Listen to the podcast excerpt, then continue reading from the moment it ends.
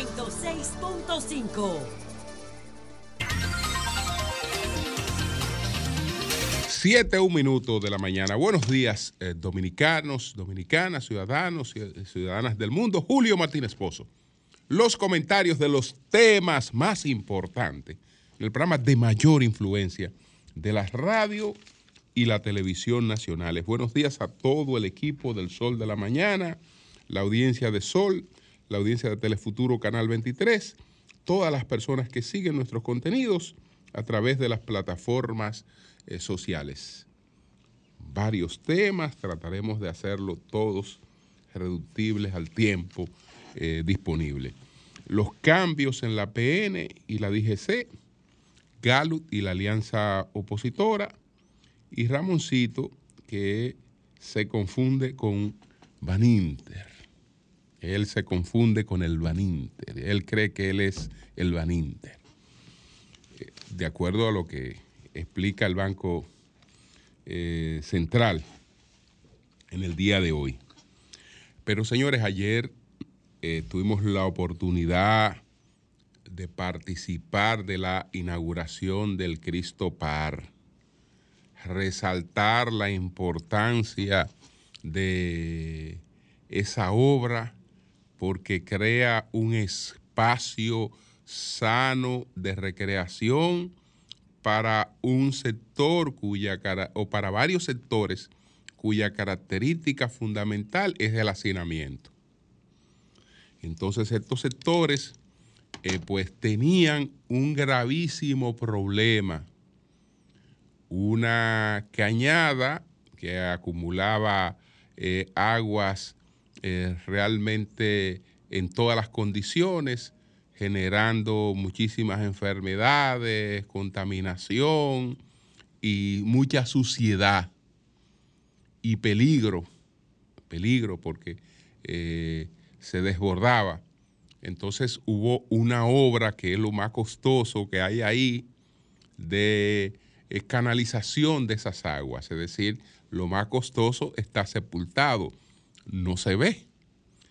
Y un aprovechamiento entonces para la creación de un parque, instalaciones recreativas, instalaciones deportivas, espacios verdes eh, y un lugar donde la gente puede, puede, puede compartir. Eso no cambia la marginalidad de, de Cristo Rey, eh, porque los hacinamientos de nuestros, de nuestros barrios son realidades eh, que eh, apenas podemos mejorar con la capacidad presupuestaria que tiene el Estado dominicano. Pero una, una mejoría será siempre mejor que las cosas a cambio de seguir igual o a cambio de empeorar el criterio urbanístico eh, tiene que empezar desde cero. Después que una barriada se ha establecido, eh, es muy difícil eh, poder ir a una transformación profunda como sería la aspiración. Pero esto representa realmente una, una gran oportunidad, un, cambio en en las oportunidades de esa persona. ¿Qué deseamos? Que eso se mantenga, que allí se mantenga la seguridad eh, y la higiene. Seguridad e higiene para que la gente lo pueda disfrutar y mantenimiento, porque la obra, por más costosa que sea, si no tiene mantenimiento, entonces pudiera colapsar. Así es que nuestras felicitaciones de nuevo a... Eh, eh, Felipe Suberví, el director de la CAS, y desde luego al presidente Abinader que ha apoyado esta obra que inauguró en el día de ayer, el Cristo Par, donde el Sol de la Mañana hizo una transmisión eh, muy exitosa por todas las participaciones que eh, logramos en el día de ayer. Ayer, y ya pasé a otro tema, pues participé en un almuerzo con el honorable presidente de la Suprema Corte de Justicia, Luis Henry Molina, y el presidente del eh, World Law Congress, es decir, el Congreso Mundial de, Derechos. Este Congreso Mundial, eh, cuyo presidente es don Javier Cremades, eh, que estuvo presente junto a otras personalidades ayer en este intercambio con un grupo de directores de medios, pues eh, se estableció en el año de 1963. El primero se, estableció y se, y se llevó a cabo en los Estados Unidos. Y desde entonces se ha celebrado en distintos países del mundo. Toca a la República Dominicana en el 2025 convertirse en la capital del derecho mundial. Esto es un reconocimiento eh, muy importante para nuestro país.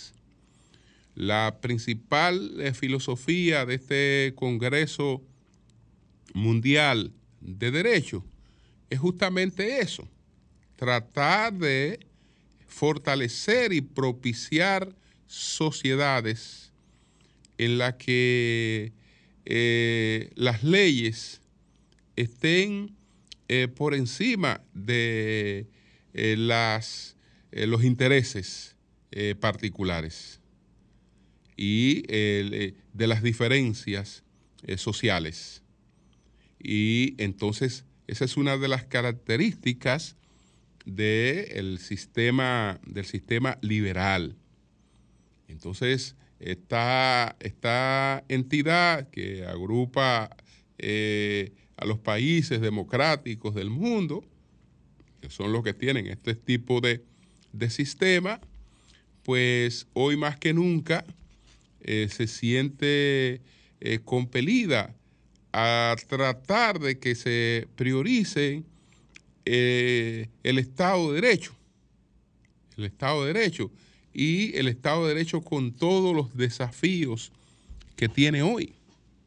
Grandes desafíos porque eh, nuestras, eh, como lo he dicho ya varias veces, nuestras legislaciones, nuestros códigos, nuestros códigos son el resultado de las revoluciones burguesas. Eh, estamos hablando de la revolución industrial, estamos hablando de la revolución científica eh, y estamos hablando de la revolución política para ponerle esta designación a la revolución francesa. Entonces, eh, de ahí, de ahí, eh, pues sale todo el sustento filosófico del sistema, del sistema, del sistema liberal.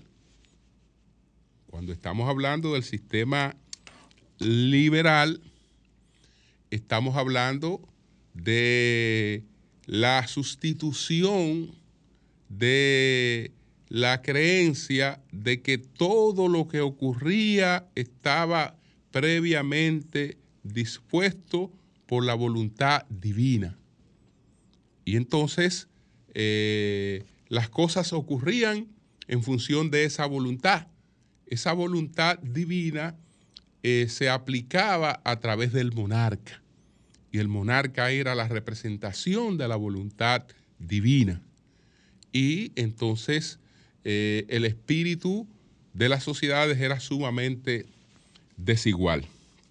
Entonces, con el liberalismo, eh, tenemos derechos fundamentales, inalienables, inalienables, como diría Luke, derechos inalienables. Es decir, esos son los derechos que ya eh, los, tengo por el solo hecho de, de, haber nacido, por el solo hecho eh, de ser un humano. No importa mi condición, nazco con esos derechos fundamentales, esos derechos inalienables. Entonces, eh, de ahí toda, toda, esta, toda esta construcción con sus injusticias, con sus desigualdades, porque eh, en esencia nuestros códigos son burgueses, pero eh, buscan, buscan el mayor equilibrio de la sociedad. Entonces, la República Dominicana, eh, pues ahí recibe un reconocimiento importante, porque un Congreso mundial y, ser la capital mundial del Congreso Mundial de Derecho implica que en ese país hay respeto al Estado de Derecho, que en ese país hay un Estado de Derecho, que en ese país hay una justicia eh, confiable y hay un sistema confiable. Y yo creo, y yo creo que lo tenemos, y como dominicano defiendo eso. Cualquier otra diferencia eh, o crítica o cuestionamiento es interno. Es interno, es decir, eh, me alegra que la República Dominicana pueda ser objeto de un reconocimiento como ese, pueda tener esa oportunidad. Entonces aquí están los directivos del World eh, Law Congress.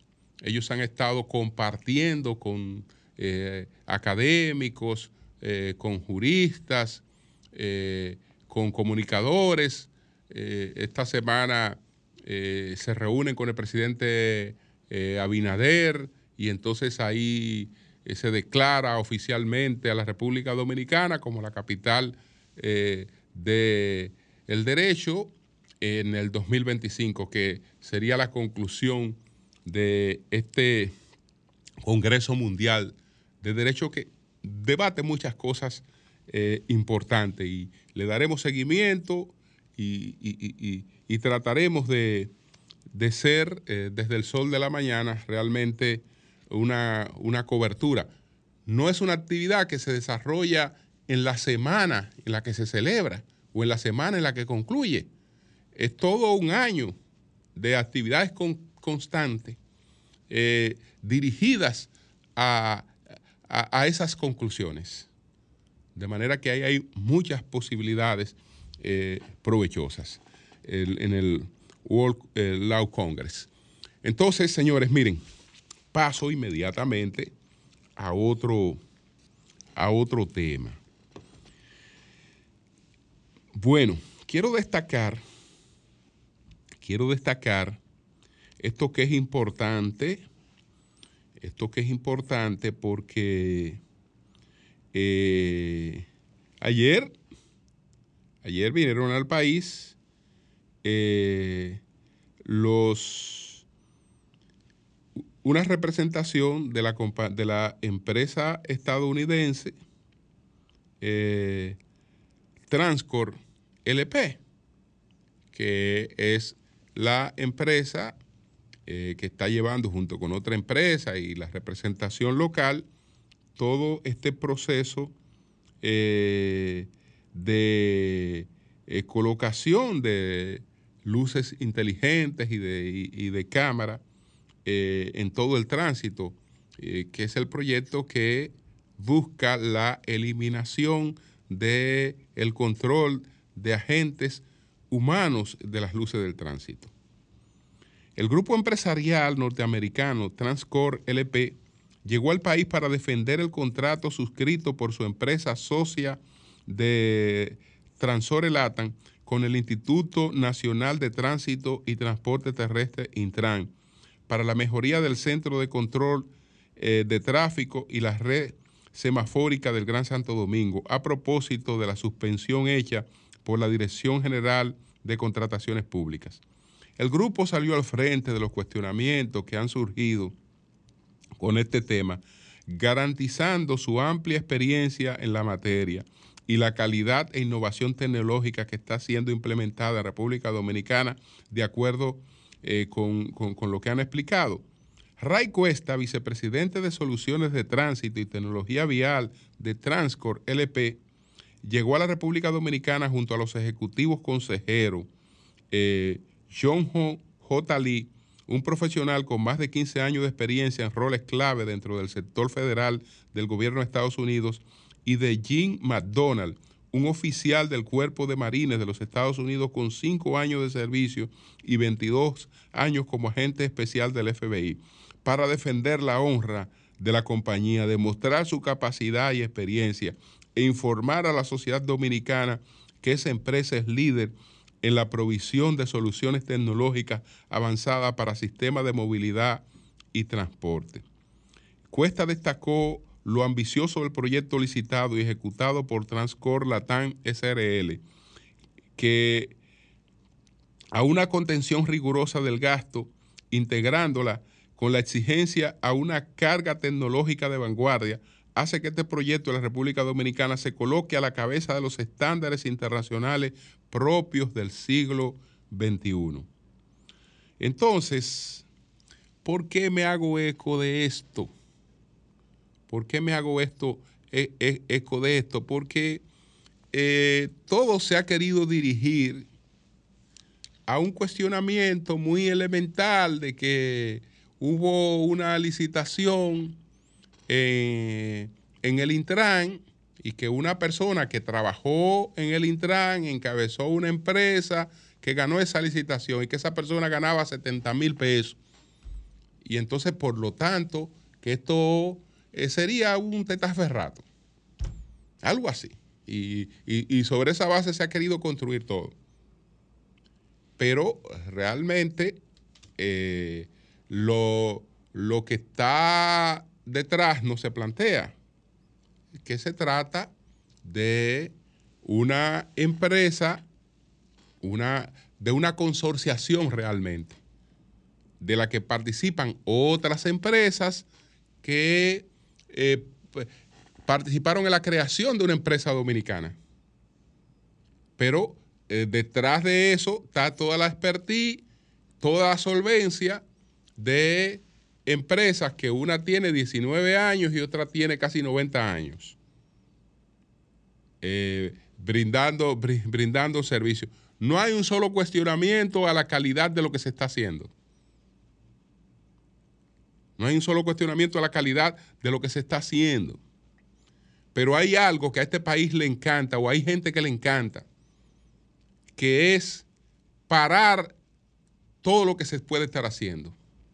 Yo insistí hasta la saciedad y no me arrepiento, y no me arrepiento, con Marcha Verde en contra y con todo el mundo en contra, en que este país no podía cometer el error de parar a Punta Catalina.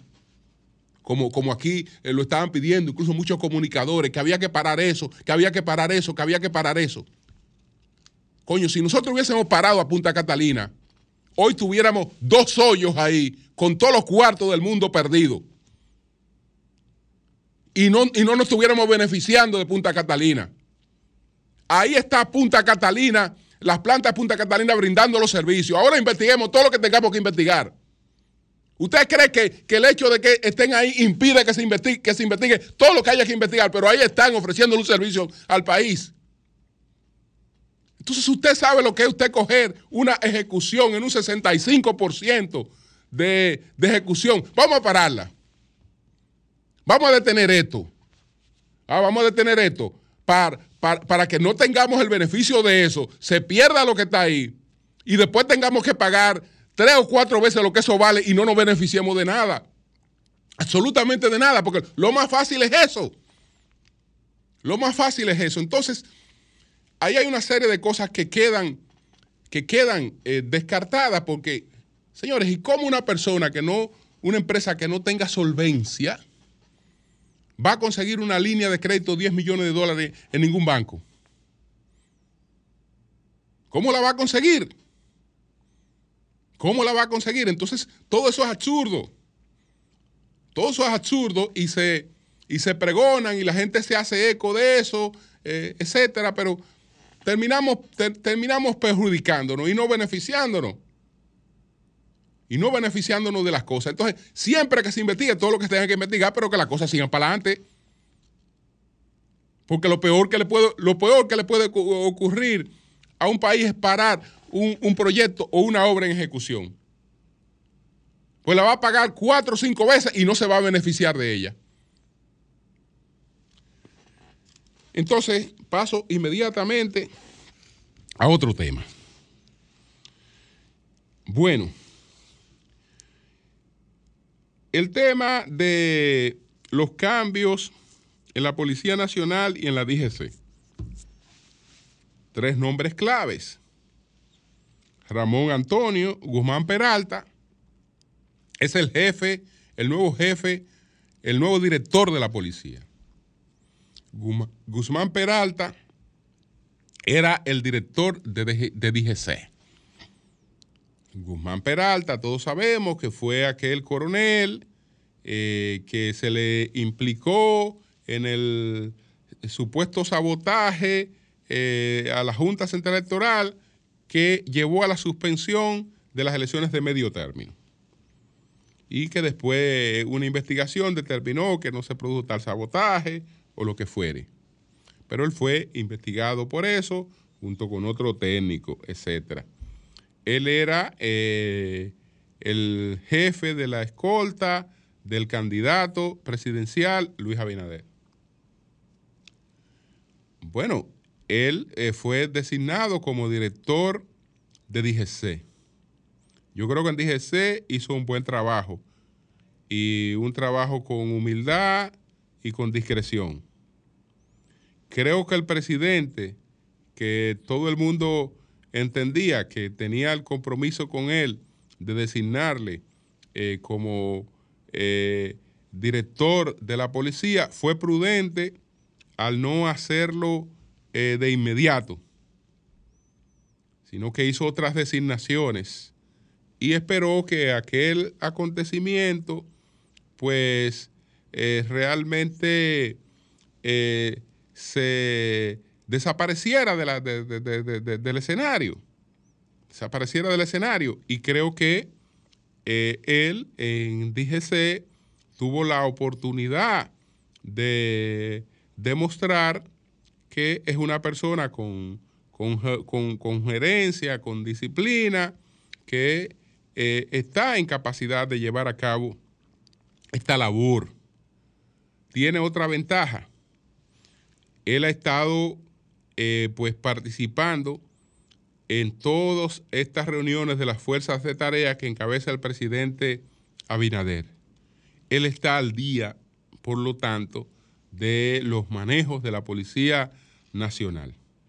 La otra ventaja es que, eso hay que reconocérselo al presidente Abinader, no hay un, no hay un director de la policía con su librito. No hay, un no hay un director de la policía que vaya con su librito allí. El librito que se está aplicando es el librito de la reforma del presidente Abinader. Es decir, que no es que, no es que va un jefe de la policía, mira, yo tengo estos planes y voy, a, y voy a desarrollar estos planes. No, los planes que se van a desarrollar están establecidos porque eh, lo que se está trabajando es la reforma y él ha estado al día en, eh, con relación al tema de la reforma, que podía ser uno de los inconvenientes que tendría el presidente Abinader para eh, quitar a, TEN, porque estaba al frente de la reforma, pero tiene el sustituto, que es una persona que está también consono con, con, toda la, reforma y lo que va a hacer eh, está prácticamente preestablecido, porque lo que, lo que va a hacer es a continuar toda la reforma. Es él, él, no va a aplicar sus planes allí, como no lo está aplicando TEN, porque en eso eh, el presidente, el gobierno ha sido coherente. La policía se está aplicando, se están aplicando los planes de reforma del gobierno. Y en eso se está trabajando. Y el, y el Estado, y el Estado realmente en, esa, en esa cuestión. Entonces, eh, Francisco Osoria de la Cruz es el nuevo director de la DGC. Osoria de la Cruz era el director de Asuntos Internos de la Policía Nacional. Eh, también eh, es una persona con, muy buenas, con muy buenas referencias. Y TEN, yo creo que va a retiro de manera satisfactoria después de las situaciones que vivió, que tuvo que reivindicar en justicia lo de su retiro, fue restablecido, tuvo la oportunidad de ser director de la, de la Policía Nacional de eh, encabezar eh, eh, la cuestión de la reforma de la Policía Nacional y creo que ahí estuvo muy buen desempeño. Entonces, estos cambios no alteran el tema de la reforma policial, van en consonancia con ella y entonces vamos a desearle éxito a estos, a estos nuevos, a estos nuevos incumbentes. Entonces, señores, miren, sobre lo de el señor Ramón Báez Figueroa, Ramoncito Báez Figueroa, eh, quiero referirme muy puntualmente a un solo aspecto, un solo aspecto, porque no eh, entro en, en, otros aspectos que él ha tratado, sino quiero referirme al argumento básico del señor Báez Figueroa. Señor Báez Figueroa, ¿por qué usted está haciendo estos reclamos? porque usted está planteando esto? Bueno, sencillamente porque yo tengo una deuda de 44 mil millones de pesos y esa deuda se mantiene igual a pesar de que fueron liquidadas un grupo de empresas que correspondían a Baninter. Y yo veo que la deuda no ha disminuido. Por lo tanto, yo estoy reclamando que eso se esclarezca porque la deuda no puede seguir igual. La deuda no puede seguir igual y si no se han cumplido con las transacciones, con los pagos, etcétera, yo estoy abogando porque se pague, pero que se le pague al Banco Central. Yo no estoy buscando dinero para mí. Perfecto, el argumento parece muy lógico.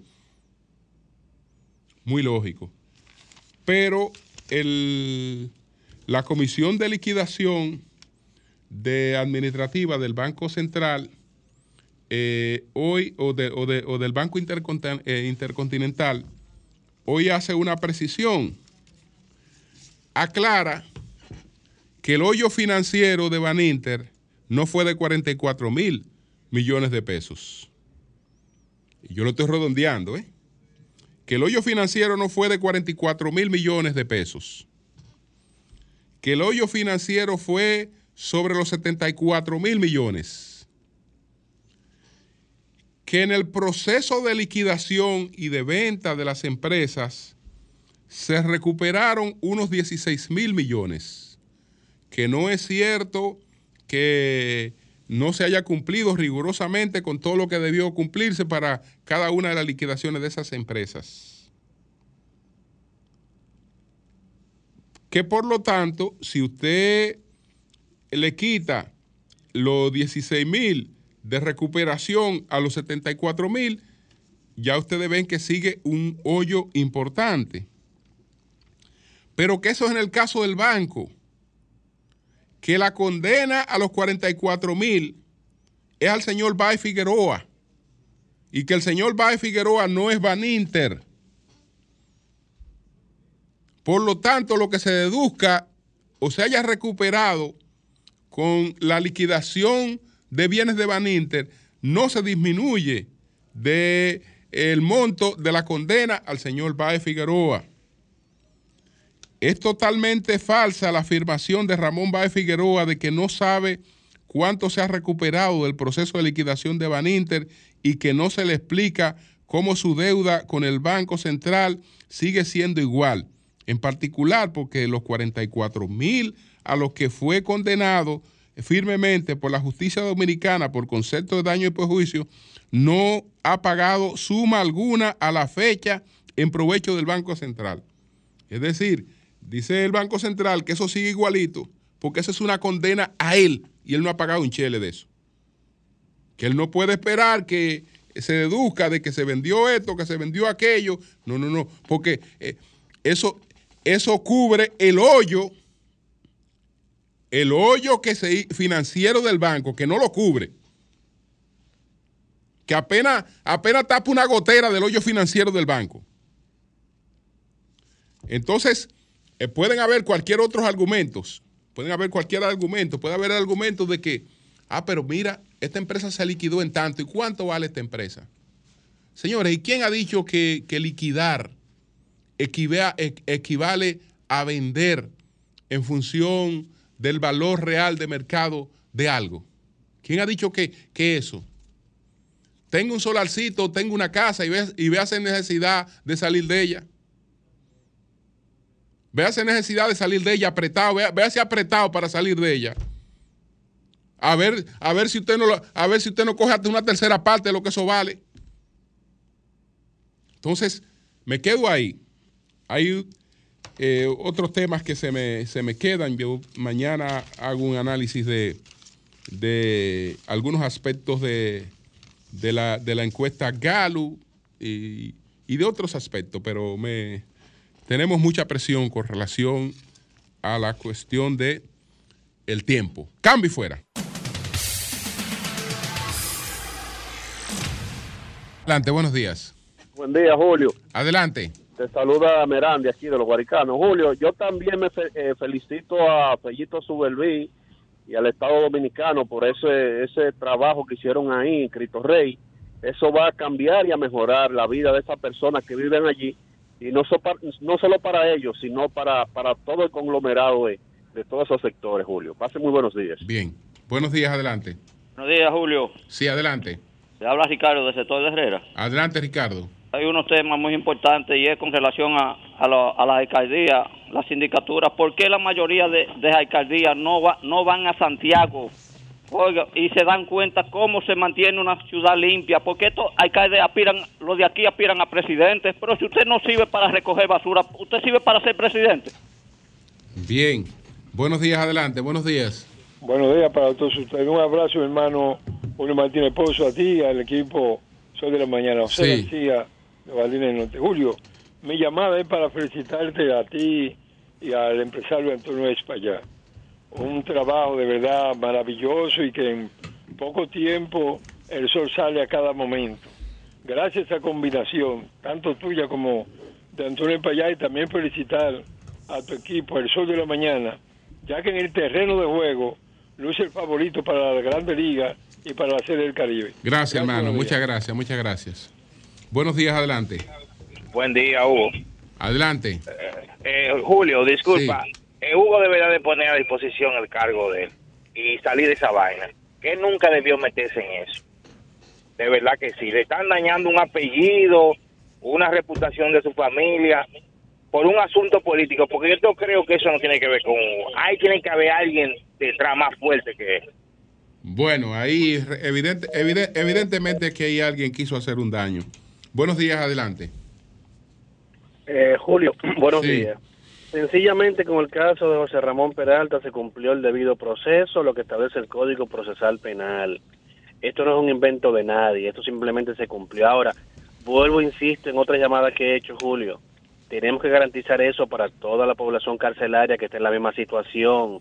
Tenemos que seguir abogando por eso. Julio, no solamente por los funcionarios que nosotros entendemos que así debe ser, también por aquellos, Julio. Ok, pero escúchame lo que te digo porque esa es una crítica que mucha gente hace y pudiera tener razón, pudiera tener fundamentos, pero eh, también hay que irse a la naturaleza de las leyes. Cuando yo he insistido que cuando hablamos del, código napoleónico, no estamos hablando solo de, de, que el código porque sea de 1810.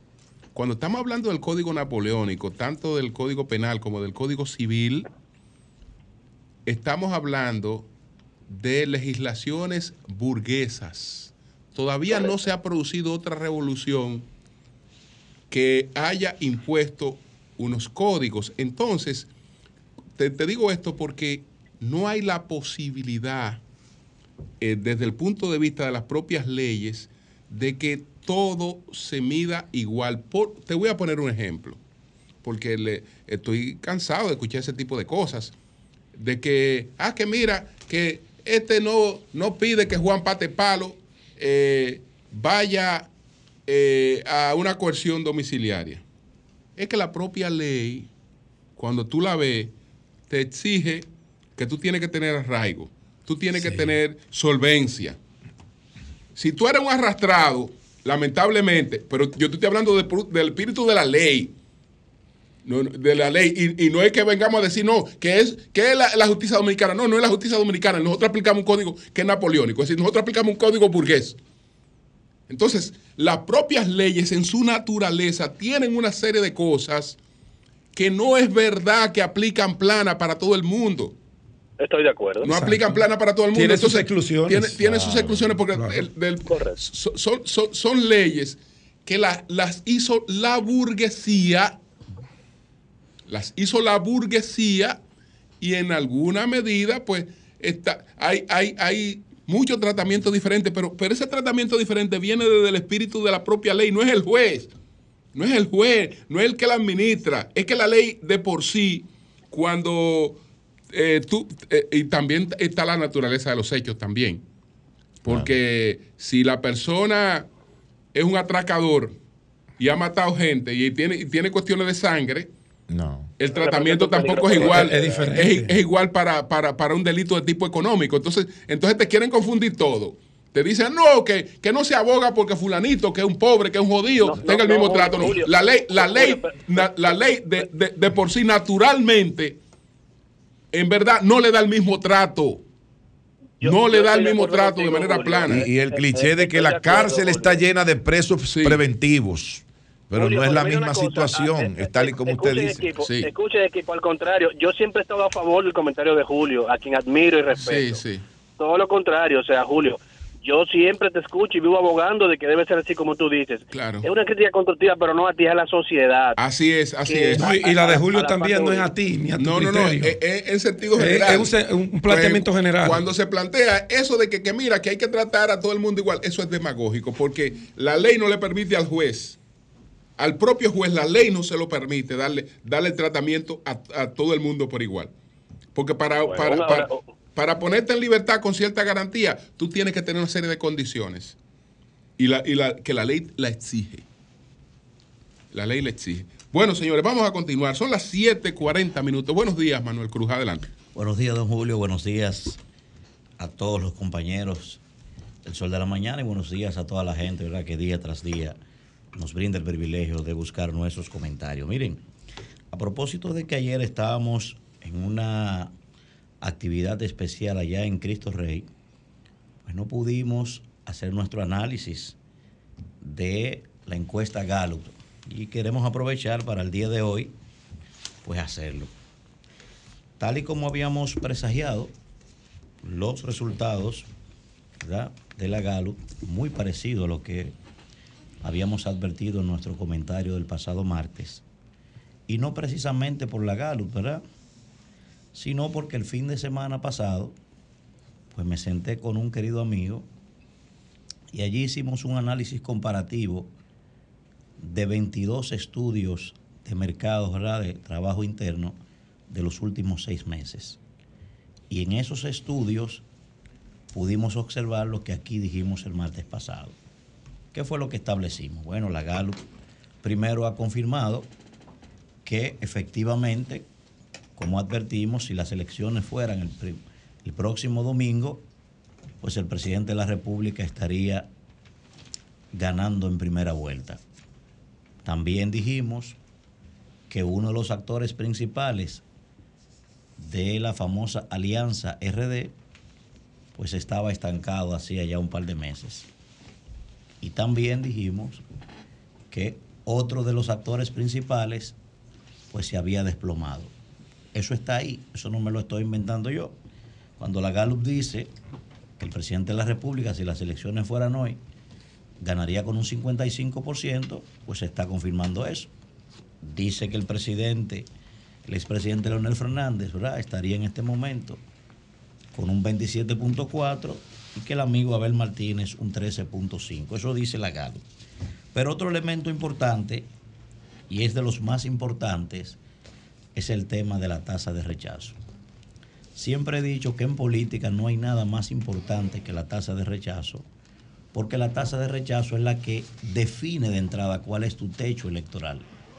Y aquí está diciendo el expresidente Fernández, aunque yo pienso que ha mejorado mucho, todavía al día de hoy, dice la Galo, que conserva una tasa de rechazo importante, rondando casi el 36%. El caso del presidente Luis Abinader, un 24.2%, y el caso de Abel Martínez, un 22.9%. Pero ¿qué dice también esta encuesta? Bueno, pues dice que el 54.6% de los consultados entiende que esa alianza no ha logrado su objetivo, que es debilitar las aspiraciones reeleccionistas del presidente. Todo eso lo advertimos aquí en nuestro comentario del martes pasado. Pero ¿qué pasa? ¿Por qué entiendo yo que el presidente de la República hoy tiene esos números que dice esa encuesta y otras más? Me parece por cinco elementos fundamentales. Primer punto es el hecho de mantener al día de hoy, a pesar de todas las dificultades que han pasado en estos tres años, una estabilidad macroeconómica. Ese es el primer punto. Cuando usted dice estabilidad macroeconómica, para la economía eso tiene un significado, pero en términos políticos eso significa que hay una relación coyuntural saludable con los poderes fácticos. Eso es lo que significa estabilidad macroeconómica en términos políticos. Segundo elemento, este señor me parece que ha logrado a mí, me parece a mí que ha logrado lo que ni siquiera probablemente José Francisco Peña Gómez ha logrado. Todo el mundo sabe que el PRD muchas veces ha actuado, el PRM hoy, ¿verdad? Es una epigenética, una cosa de la otra. Ha actuado muchas veces como una gleba insurrecta, ese partido. El presidente de la República ha logrado, probablemente ni siquiera Peña Gómez consiguió, cohesionar por completo ese partido en torno a su, a su liderazgo. Eso también es uno de los ingredientes que ha motivado a estos números. El tercer punto es la alta tasa de rechazo que conservan todavía hoy sus adversarios. Eso es un punto importante. El cuarto punto es la falta de una propuesta, primero, novedosa y que haya logrado impactar en el electorado. Digo, hago la separación porque ser un candidato nuevo no significa que usted logre impactar con su propuesta en el electorado. Me parece que ese es un punto también que ha beneficiado al presidente. Y por último, por lo menos hasta el día de hoy, lograr mantener dividida a la oposición, también eso le ha beneficiado. Por eso tiene esos números al día de hoy. Ahora, quiero puntualizar aquí lo siguiente, y aquí va el mensaje también a la gente del gobierno. Primero, no olviden que las encuestas son fotografías del momento. Yo pienso que todavía al día de hoy, con los meses que faltan para las elecciones, nadie puede declararse ganador. Y voy a explicar por qué. Hay unos elementos allí porque si estoy validando como positivos, ¿verdad? Estos datos que da en términos cuantitativos, electoralmente hablando, también tengo que validar los demás, porque yo creo en las encuestas como instrumento de trabajo, siempre lo he dicho. Ahora, esa misma encuesta está diciendo que el 52% de la población entiende que vamos por, más, por mal camino. Y esa misma encuesta está diciendo también que el 62% de la población entiende que hoy la delincuencia y el alto costo de la vida son los principales problemas que aquejan al país. Con esa dinámica y con, una, con, un segmento electoral de la oposición por encima del 40%, yo, debo, yo entiendo que eso debe ser de preocupación para el gobierno. Porque puede venir mañana cualquier imponderable y meter a la oposición en el carril de la pelea. ¿Y por qué yo digo que hoy el presidente de la República tiene todas las posibilidades? Fíjense, en los números que yo manejo, en esas encuestas que vi, ni siquiera mis números están en coincidencia con la encuesta Gallup. No, en lo que yo vi, para, hacer, para tratar de ser objetivo en lo que vi, a mí el presidente me da 49.3, en lo que yo vi, en el análisis comparativo. No me da 55, como dice la Gallup. Ahora, todo el que ha trabajado carpintería política en este país, porque yo veo mucha gente hablando de política y esa gente nunca le ha comprado un picapollo a un activista. Esa gente nunca ha pasado un ticket de combustible para que le echen gas a un carro para cargar voto un día. Yo veo mucha gente teorizando aquí. El que ha trabajado carpintería política sabe perfectamente que el que llegó con un 47 al día de las elecciones, consolidado y está en el gobierno, ganó. Porque todo el mundo sabe que después de la una de la tarde nadie carga un voto. Después de la una de la tarde, en este país, se puede quedar Juan o se puede quedar Pedro, que usted lo fue a buscar en la mañana estaba cocinando, estaba haciendo algo. Ahora, después de la una de la tarde, aquí funciona pragmatismo político. Y el pragmatismo político en busca de una reelección, todo el mundo sabe quién lo puede ejecutar. Por eso, cuando llegó el presidente de la República, que me da en promedio un 49.3 de 22 estudios de mercado, digo, bueno, si las elecciones fueran el domingo, tiene posibilidad de ganar. Ahora, tienen que prestar atención a esos temas sociales, presidente. Tienen que prestar atención a esos temas sociales porque esos temas sociales le pueden crear un problema a cualquiera. Y no es verdad que están ganados. A partir de ahora, que esa alianza RD se reconfigure, ese es un escenario nuevo, ¿eh? Eso cambia por completo la dinámica que se ha estado manejando hasta este momento. En este momento sí están cómodos, pero a partir de esta nueva realidad es que se deben evaluar esta coyuntura. Esos temas sociales son importantes, porque es la población que está diciendo que le está quejando en su vida particular, en su patrimonio familiar. Entonces hay que tratar de hacer una simbiosis entre la simpatía que tiene de manera coyuntural y lo que se quiere proyectar en el futuro para que la vida de la gente mejore. Eso hay que dejarlo, eso hay que hacerlo urgentemente porque de lo contrario, repito, con una oposición marcando por encima del 40%, puede venir un imponderable y perfectamente propiciar una segunda vuelta mañana. Y ahí sí yo pienso que el gobierno podría tener problemas si va a una segunda vuelta. Don Julio. Son las 7.50 minutos. Buenos días, Marilena, adelante. Muy buenos días a todos. En la aviación no estamos en manos de expertos. Estamos en manos del clientelismo político. Repito esto, en la aviación no estamos en manos de expertos, estamos en manos del clientelismo político. Y también el primer acto de corrupción es aceptar un cargo público para el cual no se está preparado. Y lo repito porque es una oración que tiene mucho contenido. El primer acto de corrupción es aceptar un cargo público para el que no se está preparado. ¿Quién habla así? ¿Quién afirma esto? A través de un periódico, hace, escribe, es colaboradora de Hoy Digital, la licenciada Eliana Gómez. Ella tiene una licenciatura de, la Universidad Estatal de New York, Farmingdale, en Administración de la Aviación y una maestría en Gestión en Aviación del Instituto de Tecnología de Florida. Pero ella no es de la oposición, porque ahora todo lo que se diga en, meses preelectorales o es de la oposición o es del gobierno, o es de los que quieren volver, quieren llegar al poder o quieren permanecer. No, no, no, no. Eliana es PRMista. Es de una familia que era antes, cuando era otro PRD, y ahora del PRM. Son de esas personas que llevan la política en la sangre, por el abuelo, padres, tíos y demás. Pero además, y creo que esto es importante decirlo, Eliana es de esas personas que son etiquetadas como cuadradas, psicorrígidas, estructuradas. ¿Por qué? porque es fiel a procedimientos, a normas, resoluciones, leyes, constitución. Tiene los ovarios tan bien puestos que le dice la verdad a cualquiera y lo ha demostrado. Estuvo en la Junta de Aviación Civil y llevó un caso que llegó a ética, llegó a donde Milagros, llegó a administración pública, todo eso, lo dice claramente. Pero también cuida el país, cuida las instituciones, y cuida gobiernos porque hay que cuidar el sistema democrático. Es decir, hay información privilegiada a la que ella ha tenido acceso, pero ella no hace uso de eso si hace daño al país. O sea, es una persona con muchas condiciones. Pero no tiene razón. Que no tiene razón al decir eso. No tiene razón al ah. decir, no tiene razón al decir eso.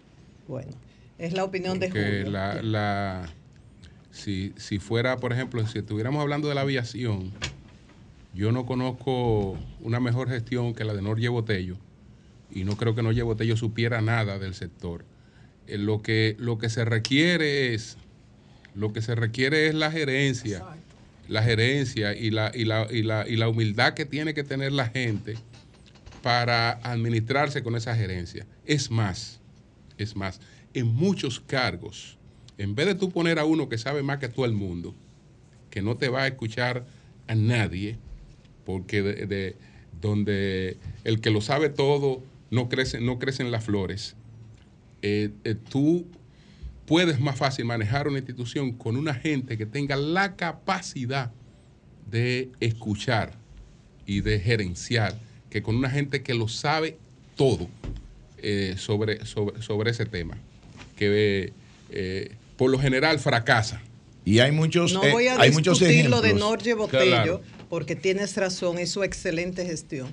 Pero yo coincido con lo que dice Eliana. En una industria que es tan especializada, se requiere de personas que estén capacitadas en el área. No podemos estar eh, por favores políticos, por lo que sea, nombrando gente que no tienen la menor idea. Los dueños, los dueños de las líneas no son pilotos. ¿eh? No son pilotos. los, dueños, los, dueños, de las líneas no son pilotos. los dueños de las construcciones principales no son ingenieros. No son ingenieros. Ninguno. ninguno. ninguno. por ejemplo, el, caso, son pilotos, el Gonzalo Castillo. ahí va yo. no es un, no es un acto de corrupción. No es un acto de corrupción. Yo creo que Eliana ahí tiene. Uno, dos, tres, el respeto de Eliana. Creo que hay un sesgo de parte de Uno, dos, tres, cuatro dicen no están de acuerdo con Eliana. María Elena dice. La administración José Tomás. Claro. Y, María Elena dice estoy de acuerdo con Eliana Gómez. Entonces continúo con mi comentario. Eh, entonces nos vamos a referir al encuentro reciente que tuvo el presidente Biden con el presidente Luis Abinader ustedes recuerdan, ¿verdad? Fue el sábado, el jueves pasado y ahí hubo bromas. Bueno, el presidente Biden elogió los avances en la corrupción que había logrado, en contra de la corrupción que había logrado la República Dominicana y el presidente Abinader lo invitó a la cumbre del 2025 y dijo, usted, bueno, puede aprovechar y disfrutar de la playa de Punta Cana. Entonces, pregunta Eliana, que si no habrán hecho bromas en cuanto a la diferencia para nombrar a los directivos de la aviación. ¿Y a qué se refiere ella? A tres posiciones acá, donde se requiere experiencia previa y no la han tenido, y la experiencia en Estados Unidos. El presidente Biden primero nomina a Philip Washington en marzo del 2022. ¿Y qué pasó? Que el Senado entendió que no estaba debidamente calificado para esa posición como director de la FAA, de la Administración Federal de Aviación. Y pasó 18 meses la FAA sin director, hasta que nomina a Michael Whittaker y entonces este, en octubre, eh, octubre, a finales de octubre, es confirmado por el Senado. Una persona muy calificada. Y Eliana compara lo que ocurre en Estados Unidos con lo que ocurre aquí en la República Dominicana. En cuanto, dice ella, como decía, aquí la aviación no está en manos de expertos, está en manos del clientelismo político. En cuanto a lo que pasó en Estados Unidos, dice, muestra un Estado que respeta sus leyes y la seguridad operacional en la aviación civil. Entonces, en el caso de Michael Whittaker, eh, ella nos recuerda que comenzó su carrera hace como 30 años, litigante, estuvo con diferentes posiciones en Transworld Airlines, es piloto privado, tiene una licenciatura en Ciencias Políticas y Francés, también un doctorado en Derecho de la Universidad de Georgetown y pasó 15 años en United y con el apoyo de ambos partidos y a unanimidad fue confirmado como director de la FAA. Entonces, dice que durante décadas en Estados Unidos ese puesto de director de la FAA era uno de los frutos del clientelismo político. El administrador servía a voluntad del presidente, al igual que pasa hoy en la República Dominicana. Eso no ha cambiado, dice Eliana. Entonces, ella compara todo esto con lo que está ocurriendo aquí en la República Dominicana. Recuerden que en un almuerzo, uno de los primeros almuerzos que se hizo en el Palacio Nacional, yo le hice la pregunta al presidente de que si no se estaba violando la ley. Él me dijo entonces que lo importante eran los resultados, que solamente había que ver el número de visitantes, cómo había crecido de visitantes que llegaban a la República Dominicana por vía aérea. Fueron sus palabras en ese momento. Eliana dice, el cambio que nos merecemos y que sin embargo no ha ocurrido en nuestra gestión, que esto nos sirva de autocrítica como gobierno. Entonces, vámonos con el director de Aviación Civil, José Marte Piantini. De la Junta. Dice, de la Junta de Aviación Civil. Junta de Aviación Civil, sí, José Marte Piantini. Dice que es el ente regulador. Ayer, eh, ayer no, el martes, Pedro lo felicitaba y yo decía, mmm, y consulté y me dicen, bueno, eh, lograr más conexión, lograr más rutas, es bueno, sí, pero sobre todo si es una iniciativa de la institución. Y muchos se preguntan si esto se ha logrado por un plan de la institución, de la Junta, o por demandas de los operadores de las líneas aéreas que ven una necesidad en el mercado por un excelente trabajo que se ha hecho de promoción turística de la República Dominicana de diferentes destinos, estas líneas aéreas dicen, ah, pero hay más rutas que explotar, podemos aprovechar eso. Me dicen, oh, ¿y por qué no, no se ha actualizado la ley, que es del 2006, con tantos cambios que ha habido en la, en la industria? ¿Por qué no se ha actualizado la resolución? Que es del 87 sobre los derechos de los usuarios con todos los cambios que ha habido.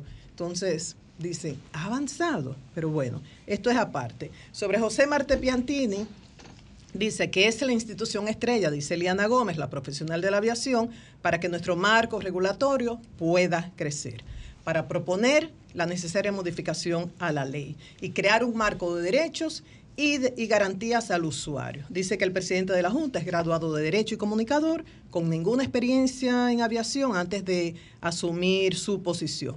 Era director de comunicaciones de la Alianza Socialdemócrata. Ella reconoce un partido que fue clave para el establecimiento del PRM, eh, su partido, y dice que recuerda, propone leer el artículo 210 de la ley de aviación. ¿Qué dice ese artículo? El presidente y el secretario de la Junta de Aviación Civil deberían poseer experiencia comprobada por más de cinco años en materia aeronáutica. Si entendemos, como ellos cuatro entienden, que esto no es necesario, hay que cambiar ese artículo de la ley porque lo que no podemos estar es violándolo constantemente. Eliana, en su artículo, también se refiere al Instituto Dominicano de Aviación Civil. Ella no menciona estos titulares, esto le estoy agregando yo, pero eso se sabe, ¿no? Eh, Héctor Porchela. Dice, el IDAC, responsable del uso seguro y eficiente del espacio aéreo de la nación. El director, sin experiencia en aviación, nombrado por decreto. Y dice que no es justo hacer la comparación con Michael Whittaker, el nuevo director de la FAA, pero sugiere también leer algunos artículos de la ley de aviación. El artículo 32 dice, el director o directora general deben poseer suficiente experiencia gerencial y técnica con títulos, certificados o licencias que acrediten su competencia en un área que esté directamente relacionada con la aviación civil. Y luego termina, concluyendo, con el representante dominicano ante la OASI, la Organización Internacional de la Aviación Civil, que es eh, Julio Peña. En cuanto a esto, como digo, ella no lo menciona por el nombre, esto lo agrego yo, dice, ahí se sustituyó a Carlos Antonio Veras, cuya experiencia y aportes al sector de la aviación civil dominicana han sido incalculables su reputación le precede. Recordamos que Carlos Antonio Veras tenía ya cerca de 15 años en la industria, reconocido como un técnico que conoce bien la aviación y además... ¿ah? Piloto de profesión. Sí, y además fue uno de ese equipo que, trabajó y para lograr la categoría. Yo lo conozco muy bien a Carlos, una experiencia extraordinaria. Y el país se perdió de eso. Entonces... Entró como embajador en el año 2007 ante la OASI, cuando se hizo la transformación de Dirección General de, de, Aeronáutica Civil a Instituto. Entonces ahí ocupaba un puesto la República Dominicana ante ese organismo y José Tomás Pérez, recuerdo yo, recomendó junto a un equipo de técnicos de IDA que evaluaron quién debería ser el representante de nuestro país, precisamente porque había una comunicación directa en ese momento para mantener y ampliar y cumplir con los requisitos de la categoría 1 que había ya adquirido el equipo de Norge Botello y se seleccionó brillantemente a Carlos Vera, que fíjate que lo dejó José Tomás y lo dejó Alejandro Herrera, lo quitan ahora en el gobierno de Luis. Que uno entiende. Un embajador de verdad en materia de aviación. Que llega un presidente y viene con un equipo nuevo, pero creo que hay que aprovechar la gente que ha trabajado bien, como es el caso de él, y que ha acumulado una experiencia porque el país lo necesita y lo merece. Entonces, Eliana, para ya concluir, dice que limitará los detalles sobre esta designación de Julio Peña como representante dominicano ante la OASI informando que el nuevo representante ante la OASI tiene experiencia cero dentro del sector Y su homólogo ahí era, eh, representando a Estados Unidos, el capitán Zully, el héroe del milagro de Río Hudson en enero 15 del 2009. Ustedes se recuerdan, aquel piloto que eh, poco después de despegar, de repente una bandada de gansos choca con el avión y él magistralmente salva la vida de cerca de 155 personas, entre 150 pasajeros y 5 tripulantes, al acuatizar en el río Hudson. Bueno, se hizo una película de eso y eso es un héroe. Entonces, finalmente, Eliana dice que anhela que podamos despertar del letargo en el que nos encontramos como país, como partido, y empezar a comprender la importancia del cumplimiento de nuestras propias leyes. Algunos apostamos a un cambio de paradigma en el 2020. Y repito esas frases, mis cuatro compañeros, quizás los que no han llegado también estén en contra de lo que ella dice, yo sí estoy de acuerdo con ella, de que el primer acto de corrupción es aceptar un cargo público para el que no se está preparado y la aviación no está en manos de expertos, está en manos del clientelismo político, Julio. Cambio fuera.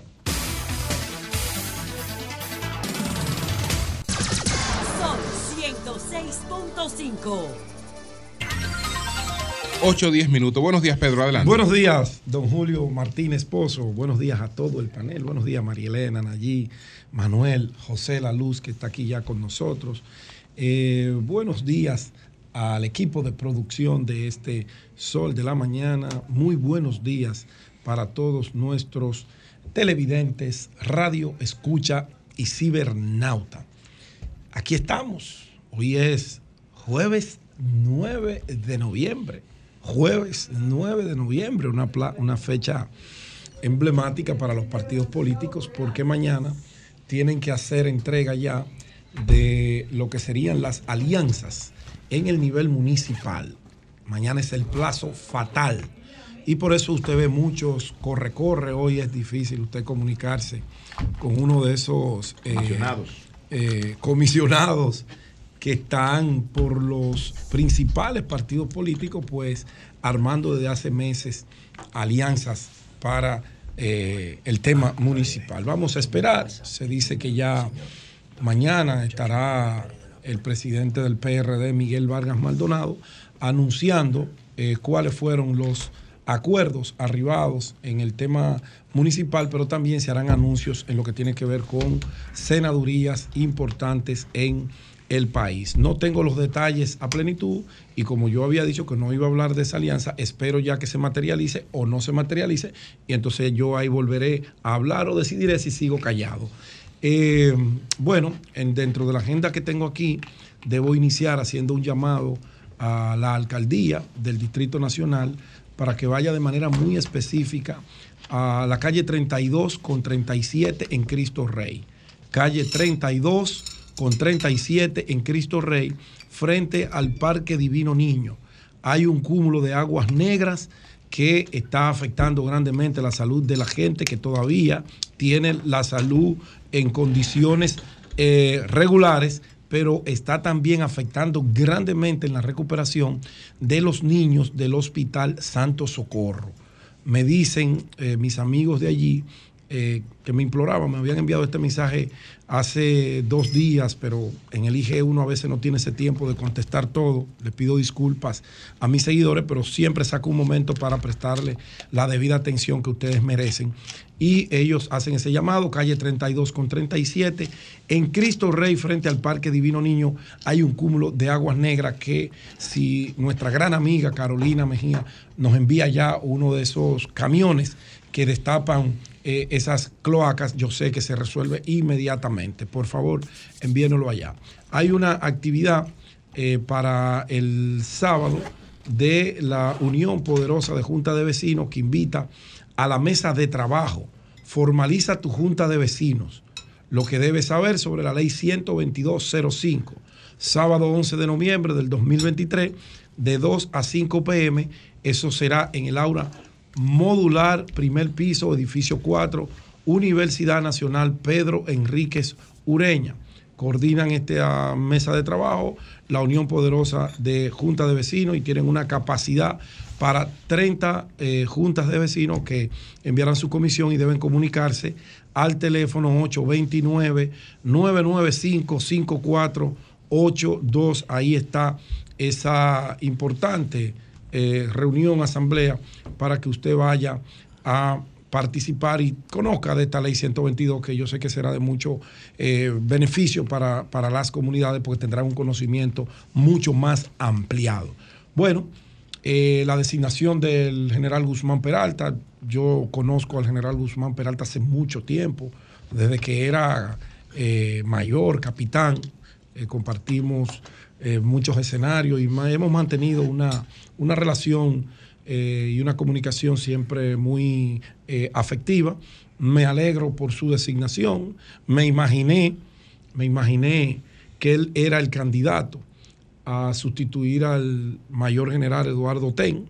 Entra en una coyuntura un tanto delicada, apenas con siete meses, si partimos de lo que es el periodo constitucional, siete, nueve meses, nueve meses, porque a las autoridades de ahora, o si son reletas, tienen ya que culminar el 16 de agosto del año 2024 y si no, pues tienen que entregarle a otros. Eh, Guzmán Peralta, que como bien señaló Julio, hizo una administración en una institución con muchas eh, peculiaridades, como lo es la DGC, que tiene que a diario salir sus agentes, que en algunos momentos estamos a favor, en otros momentos estamos en contra, pero creo que sí, y coincido con Julio, que el general Guzmán Peralta, sin ruidos, porque no tuvo ningún ruido, eh, logró dirigir la institución y eh, pues nosotros, por ejemplo, en la República de Colombia le agradecemos ese contraflujo. Es verdad que luchamos muchísimo porque a veces los coroneles que ponían allí un día lo ponían, un día lo quitaban, pero siempre que nos comunicábamos volvía y se restablecía hasta que se dejó ya de manera definitiva. Le deseo mucha suerte. Va a administrar ya un presupuesto agotado. Ya todo lo que había ahí para planificar está planificado. Ojalá y Peralta tenga la suerte o tenga el tupé de dirigir él la institución, de no permitir que el comisionado Pepe Vila le dirija y le dé órdenes a él. Ojalá que él haya acordado eso con Luis Abinader antes de aceptar el cargo, aunque los policías y militares no tienen como esa potestad de sentarse a negociar una posición con el presidente, todo lo contrario. A usted lo designan y tiene que ir te iba a decir, ahí a cumplir con el mandato que no porque no son deliberativos. Que no creo que él haya eh, podido ponerle algún tipo de condición al presidente de la República para aceptar ese cargo como director de la Policía Nacional. Más temprano decía don Julio Martínez Pozo en su comentario que ahí ningún director va con su librito en este momento porque en este momento se está desarrollando un plan de reforma policial que lo está aplicando el propio presidente de la República, que lo, está prácticamente dirigiendo el presidente de la República.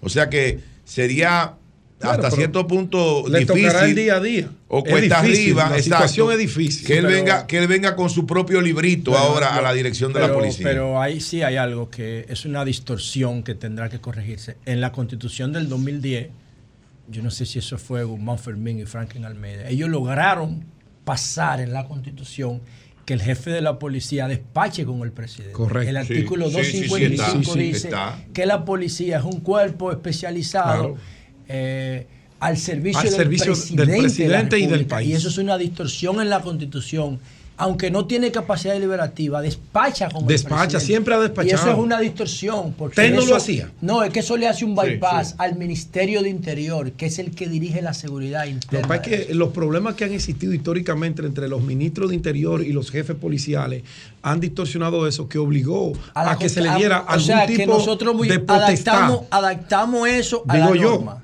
en vez de adaptar el comportamiento a la norma, adaptamos la norma al comportamiento. Digo yo, Habría que sentarse a analizar esa, esa distorsión Cuando viene a ver que tú señalas. Somos un país ahora, especial. ahora, el jefe de la policía o director general de la policía, su éxito ahí dentro va a depender del carácter que tenga. Si usted es un pusilánime que acepta todo porque usted tiene dos estrellas que lo hacen mayor general, Entonces, ese es otro tema. El éxito de él es contribuir con esa reforma, porque eso es lo que Luis quiere. Bueno, si la reforma tiene que hacerlo obligatoriamente. Si, la, policía aguanta, si la policía aguanta una reforma, porque eso hay que analizar. Bueno, ellos, ellos han ido avanzando. Mira que ya con un celular te dicen quién es el propietario del vehículo. Poquito avance, pero, algunos. Eso es viejo. no, no es viejo. En estos días que se ha puesto eso de. Un saludo a Brown Pérez. es viejo eso. no. Sí, bueno, un saludo a Brown y un saludo a Ney también. Brown, Bautista. Brown. Sí, Brown. Brown, fue, Brown. fue que diseñó eso. Le robaron eso a Brown. Brown Pérez. No, no, dejen tranquilo, no aseguren eso. Bueno, dejen tranquilo. Entonces, eh, yo le deseo a mi amigo, el general Guzmán Peralta, eh, éxito, éxito y que mejore la comunicación entre la policía, la ciudadanía y los medios. Siempre le recomiendo eso a los jefes policiales. Mantenga una comunicación afectiva, permanente, con los actores de los medios de comunicación, porque a veces usted cree en esa silla llena alrededor de muchísimos lambones que van a decirle que todo lo que usted hace está bien, y se aleja de quienes pueden hacerle entender a la ciudadanía cómo está trabajando usted y el porqué de una política pública en materia de seguridad. Eso yo le recomiendo. Usted tiene un gran amigo general que es especialista en comunicación estratégica. Úselo, úselo porque los coroneles no le van a decir a usted las cosas como deben ser. Ahora, ese amigo? ese amigo? suyo, él sabe quién es. Eh, no, no, no, no, no, no, no, porque estaría yo buscándole un empleo a un amigo que no necesita empleo. Ah, no, no, Que si se le, si él le pide eso, yo creo que yo le estoy dando un problema a ese amigo. Él sabe quién es porque somos amigos eh, y hemos estado juntos muchísimas veces y hemos compartido muchísimas ideas. Busque ese amigo, él lo va a asesorar hasta gratis a usted. Porque el que está sentado como coronel no puede decirle a un mayor general, eso no es así. Sí, señor, no, señor. Y por eso que se joden. Por eso se joden. Pero bueno, ahí le deseo esa suerte al general Guzmán Peralta, que todo le salga bien para beneficio de él, pero sobre todo beneficio eh, del país. Además, es un cultivador de tilapia igual que yo. Ah, el general, sí, me habló en un momento de eso. Eh, la Cancillería envió una comunicación a los embajadores y a los representantes de misiones en donde le solicitaba que por favor fueran prudentes y que antes de ir a medios de comunicación se comuniquen y pidan una especie de autorización para ver si el tema que va a tratar el embajador X o el jefe de misión X, sea en España, sea en Estambul, sea en Grecia, sea en Roma o donde sea, vaya alineado y esté acorde con los lineamientos que está trazando como política exterior el gobierno dominicano por mandato del presidente de la República en representación de la persona del canciller. Esto que debió ser una carta directa, debió ser una carta directa, pero la diplomacia se maneja así. Esa carta debió dirigirse directamente al embajador que nos representa ante el Reino de España, porque fue él quien salió a contradecir todo lo que el gobierno ha señalado con las relaciones dominico-haitianas. Fue él. Y en base a él, como él tiene tanto peso en la comunicación, en la sociedad civil. ¿Te refieres a Juan Bolívar Díaz? Sí, sí, el embajador sí, sí, pero es bueno decirlo porque, ¿verdad? Para recordarlo. Saludos a los muchachos. Juan Bolívar Díaz. Saludos a los muchachos de Párate Ya, de aquí, de RCC Media, que están en España. Hicieron una formidable entrevista con el embajador Juan Bolívar Díaz. Y un saludo a Juan Bolívar también extensivo desde aquí también nosotros. Le tenemos mucho respeto a Juan Bolívar, pero a veces sus eh, pensamientos, su línea eh, y compromiso con esa sociedad civil que él representa, lo pone por encima de lo que es el país. Y eso es preocupante. Y yo celebro esta comunicación que digo, no debió ser a todos, debió ser a él directa para que él sepa que aquí hay un superior jerárquico que se llama el canciller que fue a quien Luis designó y que es el jefe de todos los jefes. Ahí está eso. Y finalmente, eh, Julio, tenía un tema de María Corina Machado y el tema de la oposición y los plazos fatales que le dio el gobierno de Estados Unidos a Maduro para que resuelva eso o vuelven las sanciones, pero lo voy a tratar mañana. Lo voy a dejar para mañana, pero no me puedo cerrar mi comentario sin que... un, momentito. No, pero que no quiero que te vayas sin hacerte una pregunta, por favor. O sí, ¿Puedes terminar uno con Ferrari, Ferrari abrió una tienda en Caracas, eh, Venezuela, de autos. El artículo 60 de la ley eh, de seguridad del país, en el párrafo 16, dice eh, que establece, déjame buscarlo aquí para leerlo, leerlo completamente cómo va. Aquí está, vamos a buscarlo. Esto dice aquí, es el ajá, artículo 50. Aquí lo tengo, párrafo 16, un momentito, don Julio. Lo tengo aquí. Dice, todas las acciones que intencionalmente procedan a impedir el pleno disfrute de los servicios públicos de los habitantes del territorio nacional o que provoquen daños graves a las infraestructuras de dichos servicios es considerado como un atentado a la seguridad nacional. ¿Y por qué lo traigo a colación? porque ayer, porque ayer los abogados y los representantes de la empresa que con todo su derecho vinieron al país a solicitarle al gobierno que no le sea rescindido su contrato, oigan bien, con todo su derecho. Terrorismo, Porque ellos ganaron esa licitación y en el proceso nadie vino a decirle que había algo malo. Se adjudicó, ellos han hecho inversiones y ellos tienen el derecho. Ahora, lo que ustedes no tienen derecho es a venir a, amenazar con sabotajes. Pero esa no es la empresa, esa es, esa es la persona que está. No, esa no es la empresa. Esa no es la empresa. Ese Pablo Esa es la empresa que está actual. No, ese, la que ese, no, no, no, ese, ese es la, la, que tiene la, la que puede apagar los pero semáforos. No es, pero no es la empresa, no es la empresa. Digo, yo estoy de acuerdo contigo que es un acto de terrorismo. Un acto de terrorismo. Sí, pero eso no, eso no, eso no debe estar en, en el tapete. Pero eso no es la empresa que ha planteado eso. Eso es Además, eso lo planteó Eso fue Balcácer. Eso fue Balcácer. Claro, él actuó en nombre de, la, de esa empresa. Eso lo han platicado un error de Balcácer, eso, como abogado. Una metida de pata. Una claro, metida de, una, es una amenaza a la seguridad nacional. Porque él está, él está tratando de. Él es el abogado de Padovani. Correcto. Padovani es la persona que demandó la nulidad del contrato. Que es, no, no, no, no, no. Es el representante de la empresa. Él es de la TAN. De la TAN. Él es el representante de. Correcto. Transcor Ellos son que tienen. Que tienen el contrato. Por eso con la compañía Transcor LP. Pero no es la, pero no es la compañía que vino. Es una compañía socia de, la, Es socia, es una, es una subsidiaria. La subsidiaria en República Dominicana. Balcácer no puede decir eso si su cliente no lo autoriza. No, no, no. Balcácer dice cualquier cosa. Sí, sí, sí. No, no, no. No, Balcácer no es un loco. No, no, no, pero se le va la boca. No, loco, pero se le va la boca. Pero él está actuando en representación de ellos. Porque eso no es una cuestión de derecho. Porque él que está reclamando con mucho respeto. Con mucho respeto. Es un irrespeto Con mucho respeto, pero se le va la boca. No, no, no. Mira, no debió nunca decir una cosa como esa. De emotividad. Yo creo que fue. Yo creo. Organismo de presión. O quizá de chantaje. Fue emotivo. Ahora, fue emotivo. Yo no creo que pase mucho si se prenden los semáforos.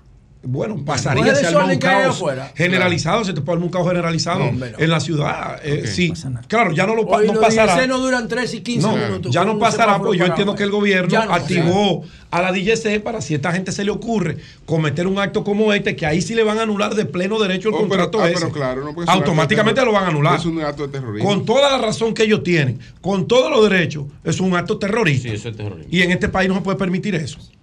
No se puede permitir bajo ninguna circunstancia. Yo espero que el doctor Balcácer, como representante de esa empresa, que repito, está demandando su derecho, porque ellos entienden que lo tienen, son partes. Él es representante de Padovani. De, Padovani. Bueno, pero Padovani es de, de, Sí, la empresa. la- él fue el que recibió el menudito aquí Sí, y él bueno. es el que está ejecutando. Sí. Porque si él tiene la capacidad de apagar con un clip y un poquito y los semáforos, eh, él tiene algún derecho. Dejen que Bueno, ustedes se enteren. de- Bueno, ¿Tú me entiendes? Eh, Entonces, eh, no, bien. no, no, cierro. no, lo lleve sin yo hacer una o pregunta. rezo. no, no, tenemos que irnos, tenemos que irnos. Vámonos. Cambio y fuera.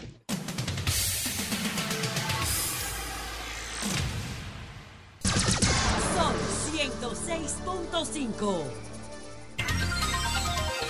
Bueno, señores, eh, eh, parece que hubo un accidente en el malecón. Tenemos al capitán Ultrecho. Ah, Ultrecho, que ya que nos- está, ya está en Waze. Pueden Para- buscar para que nos a diga- Ultrecho como guía de la voz guía de Waze. Así, Primero. eh, José Oh, Ultrecho.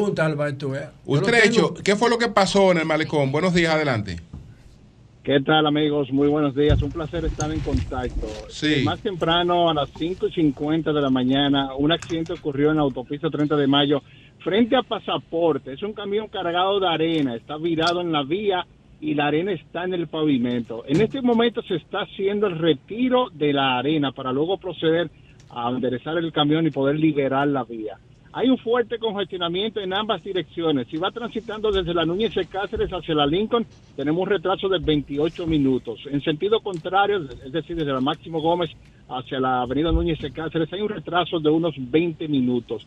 Todo el entorno de pasaportes del Centro de los Héroes, la Independencia, la José Contreras, la Cayetano Hermoso, todo este entorno está complicado debido a este evento que ocurrió más temprano y que todavía continúa vigente en el lugar. Bueno, vamos a repetir los retrasos, eh, Urtrecho. En dirección oeste-este, es decir, lo que van desde la Núñez hacia la avenida Brand Lincoln, 28 minutos y en sentido contrario está fluctuando entre 20 y 22 minutos. Es decir, lo que va desde la Máximo Gómez hacia la avenida Núñez de Cáceres. Me gustaría como dar ruta alterna. Adelante, adelante con las rutas alternas a José Contreras, la Independencia, todas esas están congestionadas. Si queremos, podemos ir un poco más hacia arriba, hacia la Anacaona, para luego transitar por la Pedra Bobé y la Sarasota, que están menos complicados, pero todo el entorno donde ocurrió el evento, el Centro de los Héroes, está bastante congestionado en este momento y va a durar un buen tiempo este, por este accidente. José. Eh, José Urtrecho, ¿cómo se da eso de que tu voz está siendo utilizada por Waze? Como guía de la app y que todo el mundo que quiera escuchar las orientaciones de Waze puede escoger la voz de José Urtrecho. ¿Cómo se da eso? Bueno, la comunidad de Waze en República Dominicana, Dom, propone mi voz a la central de Waze en Israel, donde entramos en unas conversaciones y llegamos a un acuerdo de hacer la grabación de la voz de Waze para República Dominicana y todo el mundo, o sea, lo pueden escuchar en todo el mundo. Sí, claro, cualquiera puede escoger tu voz como guía de la app. Exacto, entonces simplemente puede ir a la aplicación de Waze, elegir sonidos y voces y buscar República Dominicana y ahí va a encontrar mi voz que es un poco más aplatanada al país. Así es. Lo que nosotros escuchamos normalmente aquí lo va a escuchar así en esa en esa aplicación. Ellos nos no nos pusieron restricciones, inclusive nos dijeron, aplatana la voz a tu país y así es lo que hicimos y se resultó algo muy divertido lo pueden poner para que lo ¿Cómo no? Pues muchas hay gracias. varias opciones de español, la tuya dice español, latina, Capi Urtecho, República Dominicana. Capi Urtecho, así es. Bien. Te felicitamos, líder. Gracias, gracias, Urtecho. Muchas gracias. Muchas gracias, muchas gracias. Bueno, señores, hay una situación eh, de emergencia difícil en Barahona con el dengue eh, tiene algunas informaciones. y con el cólera. No, no, no. Digo con el, con el cólera. con lo que supuestamente es cólera porque nos informaron algunas personas de la comunidad de Ciénaga, el distrito municipal de Ciénaga en Barahona, de que en este lugar cinco personas tenían eh, una, un proceso eh, de diarrea, pero profusa, eh, bueno, y esas personas supuestamente fallecieron. Cinco. Cinco personas en Ciénaga de Barahona. Cinco. Cinco. ¿Te dijeron en cuántos días? Entonces... Eh, ¿no te dijeron en qué tiempo fallecieron? ahora en estos días, no tengo el dato preciso, pero nos dicen que supuestamente se trata de un brote de cólera, de un brote de cólera que hay en esta zona de, la provincia de Barahona y tal, tal vez en otro lugar de Barahona también. Pero yo creo que eso es bastante grave. Así que las autoridades de salud, el Ministerio de Salud, el doctor eh, Rivera, Daniel Rivera, Daniel Rivera, tiene que prestar atención a esta situación que está ocurriendo en Barahona. Hay algunos que quieren eh, como quitarle importancia. No, eso es una, una diarrea. Cuidado con eso, ¿eh? Está matando gente. Cuidado con eso. una diarrea, que está matando gente. Por, no darle la importancia que tiene el dengue y que tenía el dengue desde el principio de este año. Por eso es que estamos en esta situación. Bueno, son las 8.38 minutos. Buenos días, José, adelante. Bueno, gracias, Julio. Saludos a todos y a María Elena. Ah, y gracias por preferirnos. Gracias también al equipo de Feyo Superví, de Felipe Superví en la CAS por darnos la oportunidad de ser testigo del acontecimiento de ayer. Ya la CAS hizo su trabajo, debió ser al final. Ahora tiene que entrar economía, planificación y desarrollo y, y empezar a organizar esa comunidad, porque si aquí yo le dije... Eso le toca espacio público de la, hay mucha- ayuntamiento- de la alcaldía. Eso, está improvisado totalmente. Pero ahí, ahí, va a haber, ahí va a haber. José, discúlpame, que hacer como una especie de, de patronato donde haya una representación del territorio, que pueden estar los clubes, Es que, las es que iglesias. Cristo Rey hay que, abrirle calle, hay que abrirle calles principales para tú poder aplicar el Estado de Derecho. O sea, Cuando tú dices calles principales, tú dices romper algunos barrios. Claro que sí, no algunos barrios, sino desalojar casas que te permitan eh, hacer calles troncales que tú puedas meter un camión de basura, un camión de bomberos, sí, sí. un 911. Eso- y si hay un terremoto ahí, ¿cómo tú entras? Ahí, eh, ahí hay partes que es ¿cómo muy difícil. entras? Yo conozco muy bien Cristo Rey. Yo conozco todos los callejones de- y calles de Cristo Rey porque crecí no, en él. Cristo Rey tiene calle, yo me refiero a donde nosotros estábamos. allá- Ah, allá pues tú tienes ahí ese el alto de la lechuga, Sí, que te queda a la izquierda. Inaccesible. Por ahí no hay forma, José. Pero No de hay. verdad, de verdad que la. Habría la que desaparecer es- todas las viviendas. La obra es impresionante, Sí. pero hay que trabajar ahí adentro. Miren, señores, no podemos hacer análisis porque tenemos mucha restricción de tiempo. El análisis es algo muy complicado, muy serio. Y hay que hacer comentarios simples sobre los programas. Déjame yo poner mi temporizador para cumplir con el tiempo porque somos muchos aquí.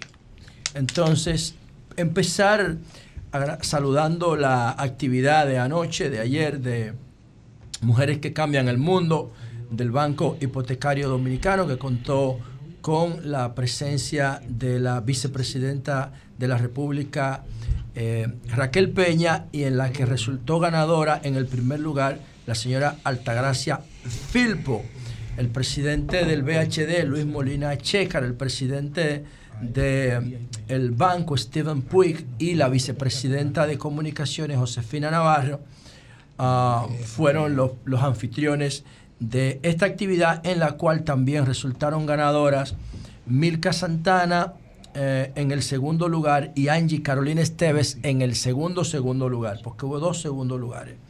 Y entonces, eh, este, este tipo de actividades es muy importante porque valida el empoderamiento de la mujer y ya el Banco BHD tiene ocho eh, ediciones de esta espectacular eh, premiación y celebración. Ayer yo conversaba con, con Robert Vázquez, que es un top 5 Fotógrafo. top 5 de los fotógrafos dominicanos. Embajador de Nikon en República Y yo- Dominicana. y yo pienso que el, eh, el banco BHD tiene que apoyar un concurso de fotografía eh, medioambiental. Y me, y me- y me tomo la licencia de sugerirle esto a Josefina Navarro, porque el verde es el color corporativo del banco. Y en la fotografía, en la fotografía medioambiental hay un nicho increíble para nosotros promover que la sostenibilidad del medio ambiente, el respeto del medio ambiente, la protección animal, repito, la protección animal, porque aquí hay mucho comportamiento salvaje con relación a, a- los animales, hay mucho maltrato animal en República Dominicana. Y un concurso de fotografía, eh, de fotografía medioambiental tipo mujeres que cambian al mundo, yo pienso que empoderaría mucho a la gente con diferentes categorías. ¿Por qué? Porque todo el mundo ahora tiene una cámara en la mano y las tecnologías y las aplicaciones de edición y de postproducción fotográfica permiten que tú hagas magia aunque tú tengas una camarita de 10 dólares en la mano. Entonces yo creo que instituciones como el Banco BHD que hacen coaching a los, a los prospectos de grandes ligas a través de su relación con MLB y que trabajan el tema de empoderamiento de la mujer, pudieran alargar el brazo e incluir en sus capítulos de responsabilidad social empresarial a la fotografía medioambiental. Esos muchachos que están haciendo un trabajo increíble en Instagram, dando a conocer las diferentes aves de República Dominicana, las endémicas, las que vienen eh, eh, por temas migratorios estacionales. Todo ese trabajo debe ser reconocido. Y yo pienso que el Banco BHD o cualquier otro banco, eh, popular, reservas, cualquiera, pero el BHD que tiene el color verde en su imagen corporativa encajaría perfecto para eso. Felicidades a ellos. Por otro lado, quiero referirme al tema de Gallup. Eh, no intento hacer análisis aquí porque, repito, el formato no nos lo permite, pero sí yo he estado diciendo que... Las el, variables. El, el- el presidente Abinader, escuchen esto que, que voy a, compartir con ustedes. El, si tú te pones a observar de manera objetiva lo que está pasando con este intento de reelección, tú tienes que llegar a la conclusión de que el presidente Abinader, quizás sin proponerse eso, está haciendo, está llevando a cabo, ejecutando el lema de la campaña de Danilo del 2012.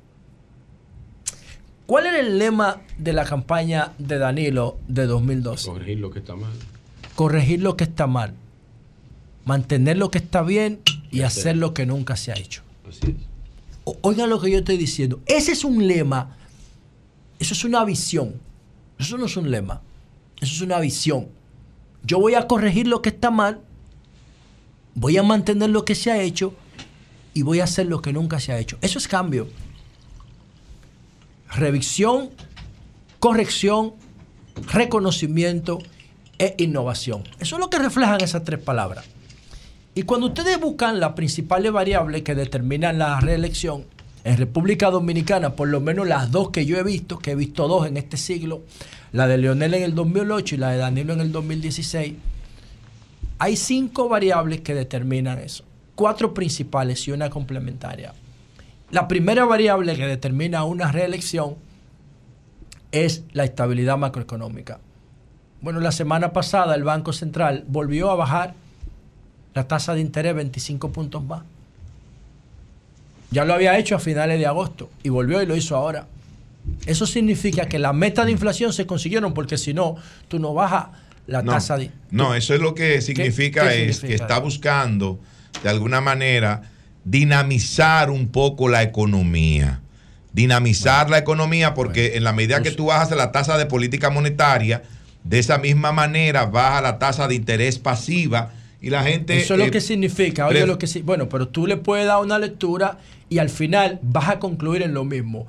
Cuando tú tienes más disponibilidad de efectivo, tú tienes riesgo de inflación. que, que no, sí, pero que- no la puede bajar claro. mucho, que no la puede, Bueno, de- la lo ha dicho, lo ha dicho aquí el, el- el- no, pero muy poco, en, en los últimos Ahora meses. bajó, se- lo ha dicho el bajó 25 propio. Magín Díaz aquí, de que no podrá hacerlo por el tema de que en Estados Unidos la tasa de política monetaria está bastante alta, hay que cuidarse con el tipo de cambio. Que en un ambiente de reelección, tú no puedes jugar con la tasa de interés si tú no has cumplido tus objetivos de inflación. ¿Por qué? Porque el Banco Central sabe que ahora va a, ocurrir un aumento de la disponibilidad de, de dinero en la calle por el fin de año, por el doble sueldo, por la regalía, por la llegada de turistas, por la temporada alta, por la remesa. Ahora mismo habrá una cantidad de dinero en la calle y con ese con ese evento en el horizonte, con esa con ese con, con esa situación en el horizonte, tú bajas la tasa de interés para que haya más. Entonces lo que tú estás diciendo es que tú conseguiste tus objetivos inflacionarios conforme a tus metas. Y si no, tú no lo haces. Sobre todo estamos hablando de quién? De un gurú latinoamericano, quizá el mejor, quizá después con Perú compitiendo, como los tipos que mejor manejan la, la- la macroeconomía en América Latina, la variable macroeconómica. Pero, adem- pero además de la estabilidad macroeconómica, la segunda variable para la reelección es la unidad partidaria. Bueno, pues mira, el PRM tiene una unidad total. Ya Guido y Albuquerque automáticamente pasaron las primarias, se sumaron a apoyar al presidente. No hay fisura en el PRM. Esa es la segunda variable para conseguir una reelección. La tercera variable ya no depende del presidente y es que la oposición esté fragmentada. ¿Qué pasó en el 2012? Que Miguel Vargas decidió el triunfo de Danilo en primera vuelta y Miguel Vargas era de la oposición. Porque el PRD estaba fragmentado. Entonces, esos son elementos. Y la cuarta variable es la corrupción. ¿Recuerdan la marcha verde? La corrupción. ¿Y qué pasa con el presidente? Ese capítulo es hacer lo que nunca se ha hecho. O sea, que compra y contratación en República Dominicana tenga autoridad para detener una licitación, como se hizo con el Intran. Eso nunca se había hecho en República Dominicana. ¿O se había hecho? Sí, Nunca. sí. Nunca. que el Ministerio Público pueda llevar una agenda independiente, como lo está haciendo.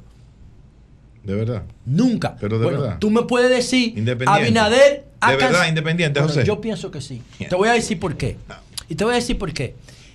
Eh, Abinader ha cancelado 28 funcionarios, según el listín diario, en lo que va de gobierno. Y no han sometido a uno solo. ¿Por qué el PLD no lo somete? No, no, no es el PLD. No, no, no, Es el mismo Ministerio bien, Público. digo, no, es el te Ministerio Público. pero espérate, está es bien. el mismo Ministerio Público que somete a los exfuncionarios del PLD, que tiene que someter a los que cancelan en este gobierno. No, no tengo mucho tiempo para, para debatir, pero, el PLD, no. pero yo recuerdo en la oposición, Faride viene para acá en estos días. Yo, Faride y Milagro Ortiz Bosch, las, todas, cada, cada semana hacían una denuncia y, llevaban un sometimiento.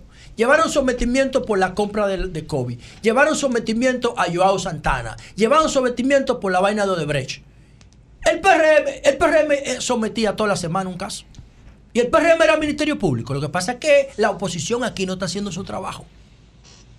No está haciendo su trabajo. La oposición tiene iniciativa de sometimiento. ¿Por qué no lo hacen? Yo no sé de eso. Yo no sé de eso, ni me importa.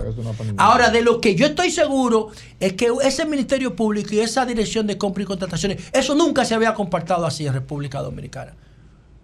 Una vez un fiscal llamó a Hipólito a un interrogatorio, Julio lo sabe, María Elena, yo no sé si ustedes lo, recuerdan, y, y Leonel le dio un boche al fiscal. No fue así. A, a- a- ¿Cómo se llama Julio? A, a- ¿Cómo que se llama el que era fiscal que después fue juez de la- del, del tribunal electoral, creo? Que Leonel le dio un boche porque interrogó a Hipólito. ¿Te acuerdas? En el 2004, 2005. Ese por José. Manuel Hernández Peguero, tú dices. Em, esto- así es que se llama, ¿verdad? Hernández Peguero fue fiscal después en el Tribunal Superior Electoral. Fue fiscal de Leonel. Leonel le dio un boche porque iba a interrogar a Hipólito. ¿Ustedes no recuerdan eso? Eso está en los periódicos, búsquenlo. ¿Y por qué fue que Leonel quitó a, a Guillermo Moreno? Porque Guillermo Moreno quería interrogar a Balaguer. ¿O no es así? Entonces, eso es hacer lo que nunca se ha hecho porque ahora Luis no puede parar ese Ministerio Público. No lo puede parar. Entonces, lo ha empoderado de un nivel tal que ya solamente falta que constitucionalmente tenga independencia, pero en la práctica la tiene. Y entonces, señores, por eso es que el presidente, según Galo, tiene un 55% de intención de voto, porque está haciendo lo que nunca se ha hecho, está corrigiendo lo que está mal y está manteniendo lo que está bien, como la estabilidad macroeconómica de Valdez Alviso como retomar las obras, proyectos de transporte de Odebrecht. Eso lo está haciendo este gobierno, la gente no se da cuenta. Está manteniendo lo que está bien. Obviamente con un sello distinto. Y por eso yo creo que se va a reelegir. Y dije aquí, si el presidente no le gana a la alianza entera, me retiro de los medios de comunicación. No, no, hermano, no, por favor. Anda al diablo. No, yo no, sé no, lo que yo estoy diciendo. Te Yo- queremos- yo viví las dos reelecciones y las trabajé. los medios, te queremos los Va- medios. Tú verás, faltan seis meses. Eh, Julio, espérate, que todavía aquí me faltan cinco. Pero yo no voy a agotar cinco. Nada más quiero decir con relación al, al jefe de la policía que pusieron ahora, yo quiero decir lo siguiente. Miren, señores.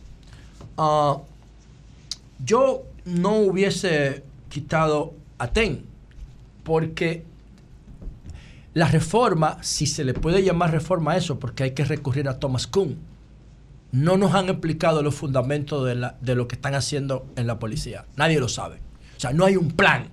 Y yo creo, como yo le dije a Hugo hace un año, tú tienes que durar un año haciendo el plan, si no el plan no sirve, como hizo Antanas Mocus en Bogotá, que duró los cuatro años de su gestión planificando, para que el que viniera después de él pudiera hacer algo. Por eso está considerado el mejor alcalde del planeta, Antanas Mocus, en Colombia. O sea, si yo no conozco los fundamentos de la reforma de la policía, eso puede ser cualquier otra cosa, pero eso no es una reforma. Porque los fundamentos te van a explicar si la policía requiere reforma. Puede ser que la policía requiera innovación. Puede ser que la policía requiera una reforma de innovación o estructural, pero puede ser que la policía requiere un cambio de modelo. ¿Cómo tú lo sabes? Diagnosticando. Y si tú no diagnostiques objetivamente, tú vas a seguir haciendo lo mismo pensando que lo estás haciendo bien. Y por eso, hasta que yo no vea los fundamentos de la reforma de la policía, le llaman así, yo no creo en eso. Pero TEN estaba alineado con esa reforma.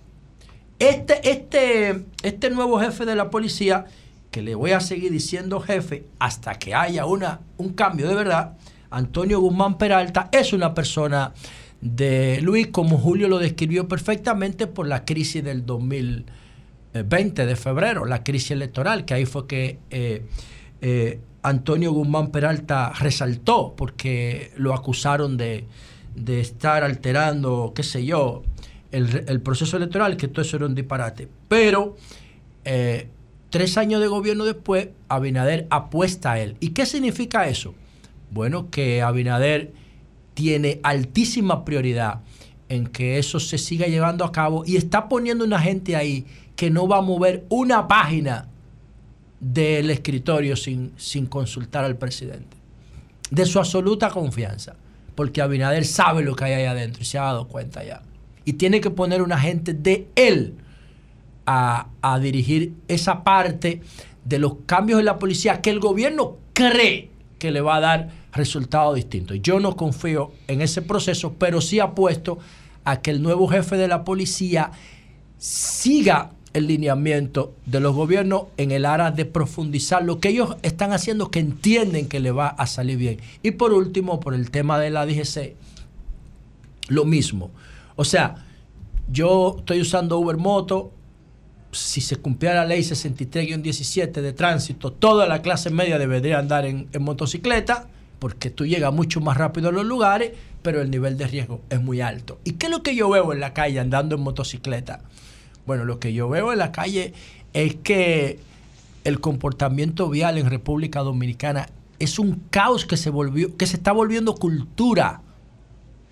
No es, no, tú puedes poner los semáforos no inteligentes, no Tú lo puedes poner con cerebro de inteligencia artificial, manejado por DeepMind de Google.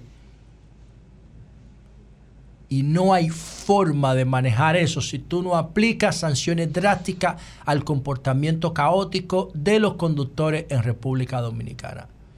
Hay semáforos que duran 13, 15, 17 minutos parados por un agente de DGC. No me importa que lo hagan, pero tienen que explicarle a la gente por qué un semáforo dura más de 10 minutos parado por un agente. ¿Por qué? ¿Tenemos que darle un voto de confianza a las nuevas autoridades? Sí, pero el tema del tránsito está por encima de DGC, está por encima de Hugo Vera y por eso yo le decía al presidente Abinader, declare el tránsito y el transporte en estado de emergencia en la República Dominicana para que usted pueda tomar las decisiones que tiene que tomar al margen del Estado de Derecho o al margen de la ley de compra y contrataciones para obtener soluciones. Cambio y fuera.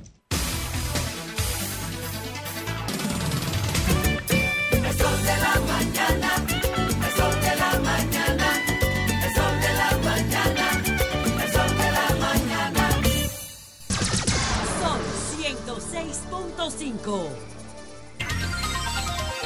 Bueno, tenemos a Luis Terrero desde Barahona. Vamos a ver qué sabe Luis Terrero, eh, periodista de Barahona, sobre la situación en Ciénaga, donde habrían muerto unas cinco personas, eh, eh, posiblemente por cólera. Buenos días, Luis, ¿cómo estás? Buenos días, buenos días, ¿cómo están todos? Julio, eh, hermano. José La Luz, todos con... Todo bien. Luis. Desde acá de Barahona. Luis, cuéntanos qué, qué es lo que se sabe hasta ahora sobre estas supuestas muertes. Eh, hasta nosotros ha llegado la información. Nosotros tenemos un programa que se llama La Denuncia. Sí. se transmite por completa 90fm.com. Valga la, la promoción. Así es, adelante. Eh, nos ha llegado la información de que hay un brote diarreico eh, en las comunidades de La Ciénaga, Bauruco, el Arroyo, Juan Esteban y en el casco urbano Santa Cruz de Barahona. Eh, con relación a, lo del casco urbano, me consta porque eh, tú sabes que uno maneja información. Se dice, incluso hay una información que la, que la envió el periodista Reylin Danilo Félix, sí. acá eh, nos llegó esa información, donde se habla de aproximadamente 20 personas que han fallecido por ese brote de arreico. 20. ¿no? 20 personas en qué tiempo? Eh, porque es que el brote ya tiene un tiempecito. Eh, incluso... Perdón, eh, ¿sabes en qué tiempo? Porque no es lo mismo 20 personas en 5 días que 20 personas en un mes o algo así. ¿Sabes en qué tiempo han fallecido esas 20 personas? Mire, eh, hace aproximadamente, aunque una cosa no tiene que ver con la otra, pero sí eh, es lo que hemos deducido. Usted sabe que hubo un derrumbe eh, próximo a la Sí. playa San Rafael, eh, donde ahí se sepultó la tubería que, que envía el agua del acueducto San Rafael. Entonces, estas comunidades están tomando el agua de donde venga.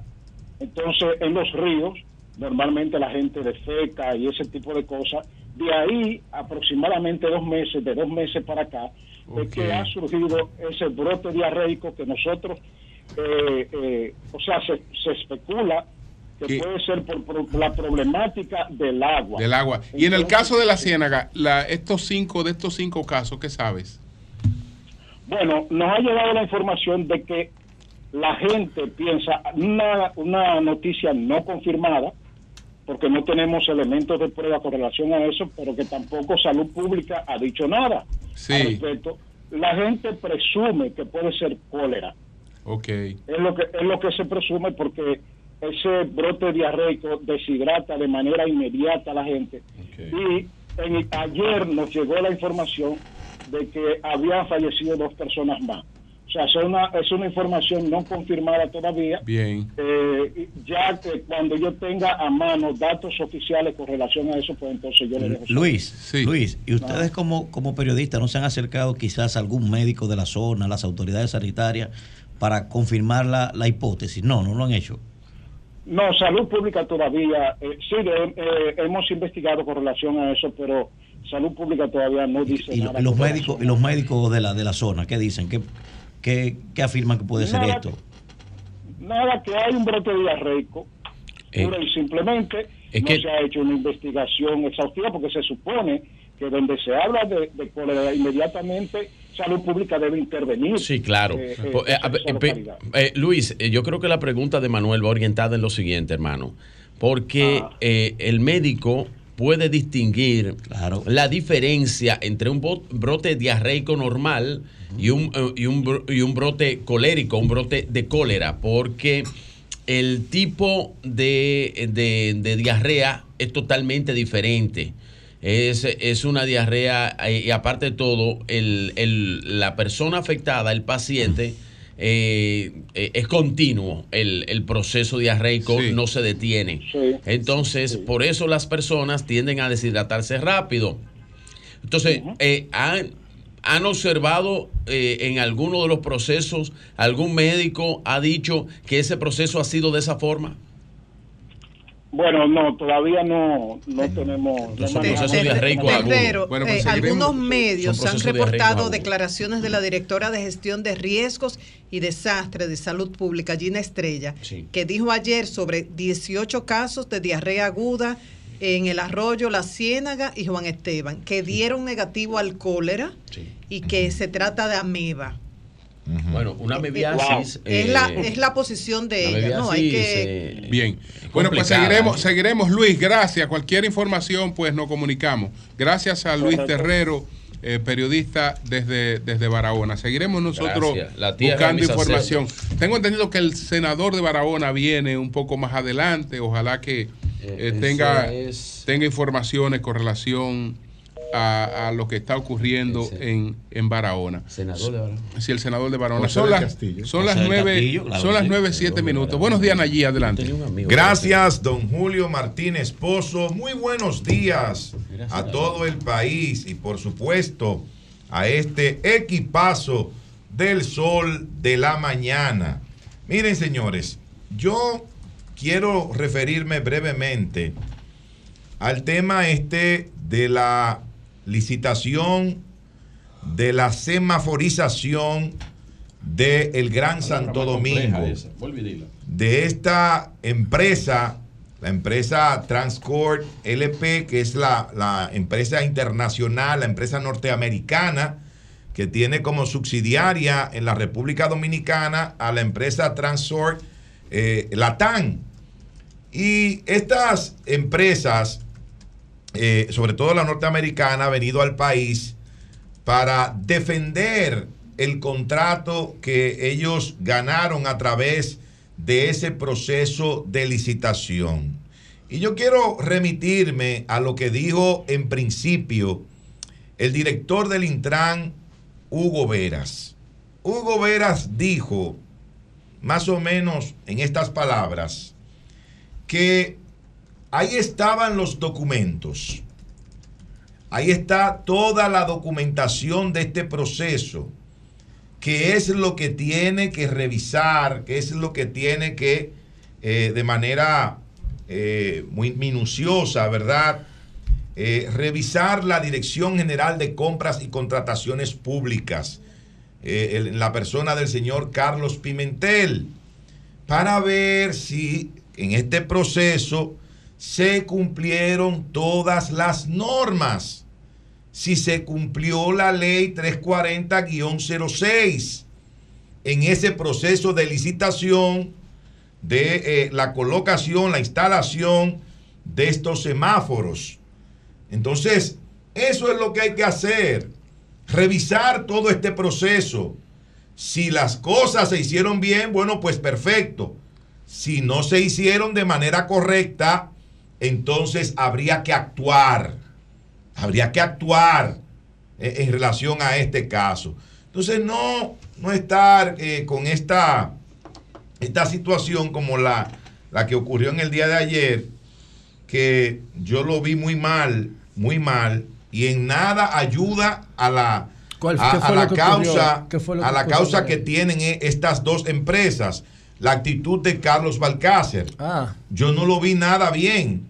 En nada ayuda Carlos Balcácer a estas empresas que están reclamando un derecho y que están eh, de alguna manera trayendo toda la documentación que avala el que ellos eh, hayan sido eh, los adjudicatarios de ese proceso de licitación para la semaforización de el Gran Santo Domingo.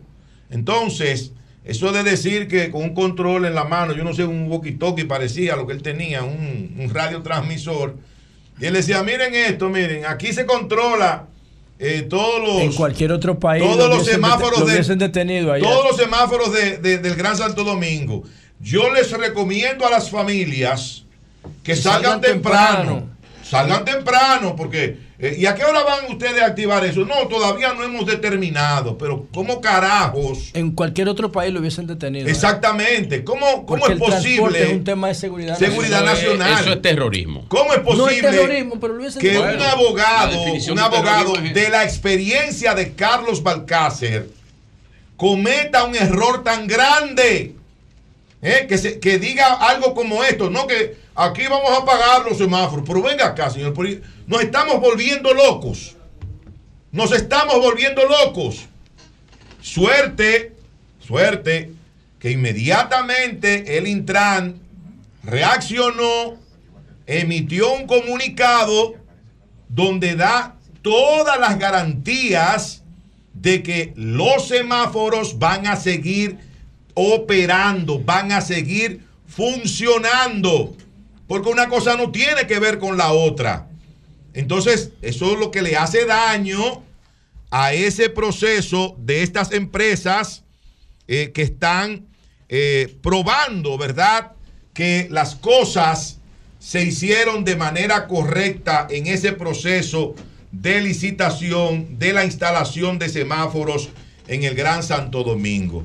Eso ya eh, se determinará en los próximos días qué, es lo que sucede. Mientras tanto, también las empresas, eh, la Transcore LP y la Transsource Latam, están eh, demandando en justicia a algunos empresarios que son los que han estado de alguna manera eh, bombardeando, bombardeando este, este contrato que ya está en un nivel de ejecución, y es algo que yo de verdad no puedo entender. Ni yo tampoco. De un 65%. y es ahora, es ahora Tan rápido. Cuando compras y contrataciones, eh, dice que eso hay que detener. Y, dice, o sea que la primera vez, sí, es la primera vez porque compra y contrataciones puede tener un contrato si alguien lo ha impugnado, ellos, conocen de la impugnación del contrato eh, o de cualquier reclamo que se haya hecho el contrato.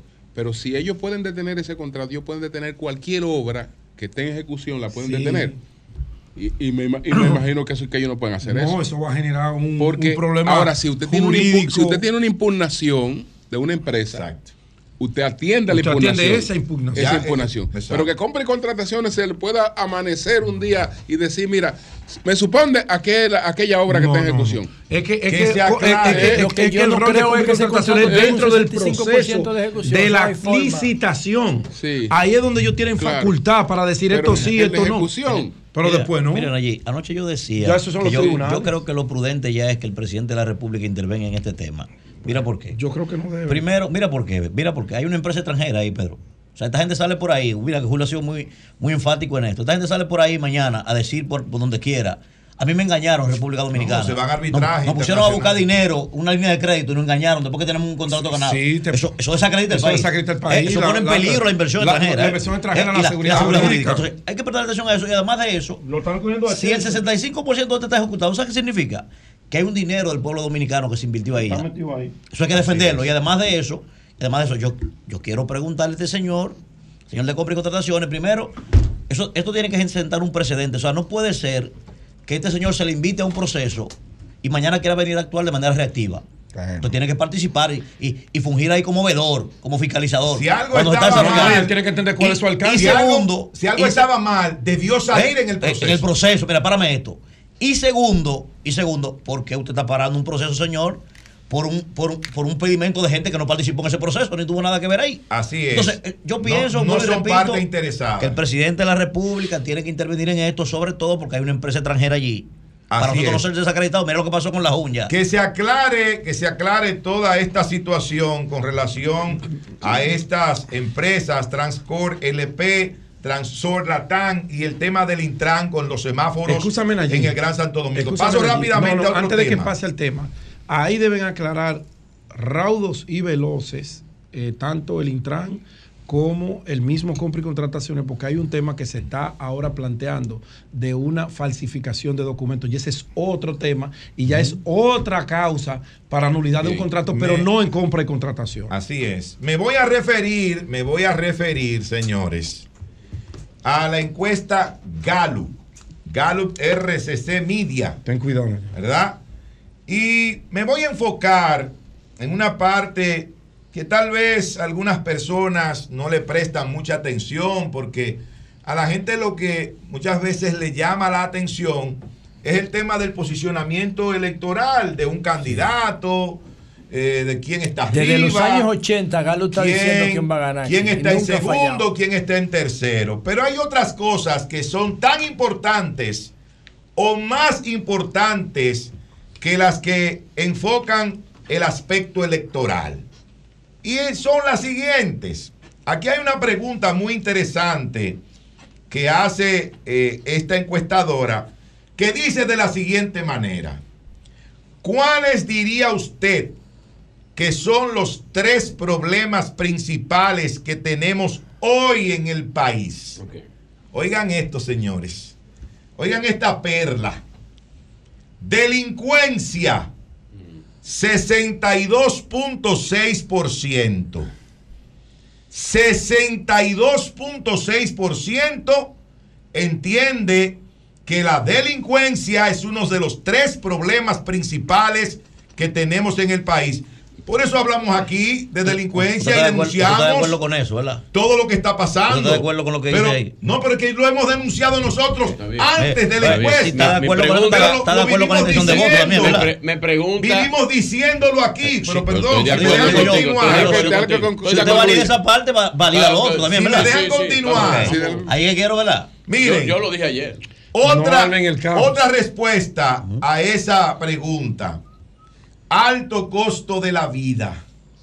61.2% dice que es uno de los tres principales problemas del país. Desempleo, el tercero. 19.5%. El quinto es la economía, 10.3%. El 6, los apagones, el 10%. El 7, la educación, el 10%. Y para lo que algunos creen que en este país uno de los principales problemas es la corrupción, están equivocados. Están equivocados. Está en el lugar número 11. Y, con un 4%. Eh, eh, en un caso está en el 11, en el caso de cuál usted identifica como el principal problema del país, pero cuando se va al problema que más le importa a usted, eh, seguridad. Es 13%. Seguridad. Está en el lugar 13. Así es. Pero con un 4%. Así con es. Un, con un 4%. Con un 4%. Entonces, ¿qué es lo que yo quiero significar con todo esto? Un país que entiende que está arropado por la delincuencia. Un país que el dinero no le alcanza para comer. Óiganme bien, no es para ir a divertirse, no es para irse de resort, no es para irse de viaje, no es para, hacer un encuentro familiar y, y hacer una gran fiesta. No, no, no, no, no. Que no le alcanza el dinero que gana para cubrir sus necesidades básicas y un gobierno y una, y una población, perdón, que se queja constantemente de la falta de oportunidades de empleo que tenemos en la República Dominicana, no cuadra de ninguna manera que en un escenario de esa naturaleza, el candidato presidente del Partido Revolucionario Moderno pueda tener un 55.2%. Eso no cuadra por ninguna parte. No hay forma de que eso pueda cuadrar. Entonces, era mi, eh, esa misma muestra que tú citas que dice eso y que sale que cita por pedazo, por pedazo. Le gusta un pedazo que, sale, que sale realmente la encuesta Gallup es la misma muestra de 1.200 muestras que dice lo siguiente, que si hoy fueran las elecciones presidenciales... la trampa del gobierno. Si, hoy fueran las elecciones presidenciales del 2024, las opciones fueran las siguientes.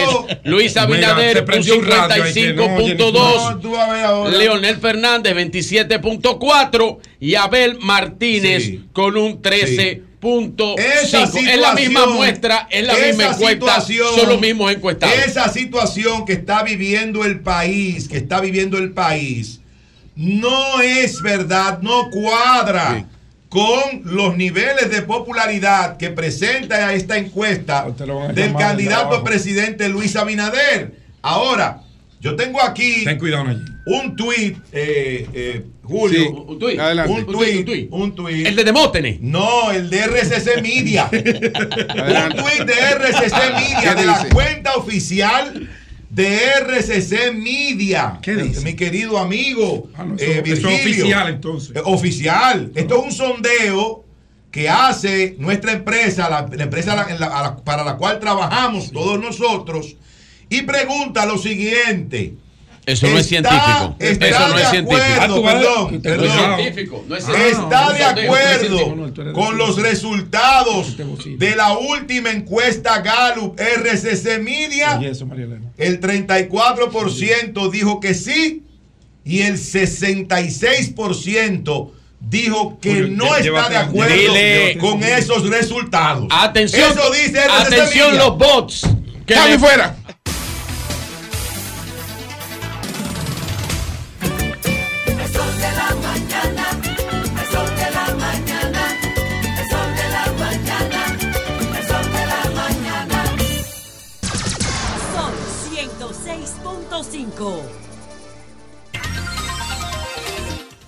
Bueno, señores, seguimos dando seguimiento a la situación de Barahona.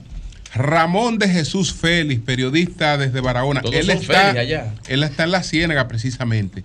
Entonces, eh, bueno, buenos días Ramón, buenos días. Sí, buenos días para todos, buenos días a todos los que componen este prestigioso programa del Sol. Bendiciones. Desde este lado, eh, Ramón de Jesús Félix, mejor conocido como Jesús Eda en los medios de comunicación. Jesús Eda. Así mismo es. Jesús, cuéntanos, cuéntanos cuál es la situación en Ciénaga. Bueno, la situación aquí en el municipio de la Ciénaga de Barahona, que no sé si ustedes tienen conocimiento, que hace varios días colapsó eh, los tubos de eh, que suplía el agua de esta, de esta comunidad Barahona. Sí. Y entonces, pues, estamos ingiriendo el preciado líquido de una de un acueducto de dicha comunidad, la Ciénaga Barahona, donde ese acueducto no estaba apto porque tenía más de ocho años que no se usaba y NAPA mandó el agua a la comunidad donde en esta comunidad solo se bebía ese preciado líquido que venía de San Rafael de buena calidad. Entonces, al estar ingiriendo ese líquido que no es apreciado porque no es de buena calidad, pues están sucediendo estos casos aquí en la zona de la Ciénaga Bauruco, entre otras. ¿Y qué ha ocurrido, qué ha ocurrido allá? ¿Cuántos muertos es que se dice que se han producido? Bueno, eh, en la semana pasada murió un cuñado mío de nombre Nelson eh, Félix. También murió eh, otro señor de nombre Domingo Félix, que estaban internos en la provincia de Barahona, en el hospital universitario, donde el, el cuñado mío fue en la clínica Santo Tomás, donde los médicos no dieron un diagnóstico de qué murieron, pues parece como que ellos no están preparados. En Bauruco eh, 13 personas de aquí mismo, de la Ciénaga, perteneciente a la Ciénaga. Murió un señor también la semana antepasada y ellos nunca dicen de qué murió. Pero tienen Pero nosotros todos- sabemos que, que el cólera. Todos tenían Todos diarrea. tenían diarrea, todos. Sí, vómito y diarrea, señor. Pero una cosa, ¿cómo, ¿cómo dices que sabes que es cólera? Porque bueno, porque decimos que es cólera, porque incluso la mayoría de los que se llevaron para la comunidad de, de Enriquillo son los que tienen cólera, porque en Barahona le están dando, no le están dando asistencia ya, sino lo están Sí. mandando hacia, hacia eh, Enriquillo, la comunidad de Enriquillo, al hospital de allá. Y después de estas muertes, ¿qué han hecho las autoridades? Nada, no han hecho nada. Incluso aquí se han hecho algunos paros huelgarios donde yo he estado llamando para ver cómo ellos se juntan con los grupos sociales y culturales porque esta comunidad no está en condición de paro huelgario. Lo que se necesita es que se busque solución, pero parece que las autoridades eh, de salud pública no están preparadas. ¿Qué dice Jesús? ¿Qué dice INAPA con relación al tema del acueducto? Ese es un señor que le llaman Gerson Peña. Ese señor no funciona ni en Barahona. Incluso eh, eh, la queja por el agua es el pan de cada día en este pueblo costero y fronterizo. Incluso en Barahona, en todos los barrios, yo hago noticia, incluso trabajo para mi medio de comunicación. eh, y la queja que recibo a diario es de INAPA. INAPA, no sé cómo es que el presidente tiene un hombre así trabajando. eh, de la mano de que con el pueblo y no es verdad. Ese señor de nombre Gerson Peña no está trabajando a favor de los que menos pueden. Bueno, pues muchas gracias a Ramón de Jesús Félix, periodista desde Barahona. Gracias. Hasta, hasta ahora lo que se ve y lo que dicen Sí, gracias. eh, los eh, que los que nos hemos comunicado con, con Barahona, nadie puede asegurar que son eh, procesos coléricos, sino procesos diarreicos agudos. Bueno, le- dicen. eh, lo, lo- lo- lo- lo- lo importante es que la gente se está muriendo.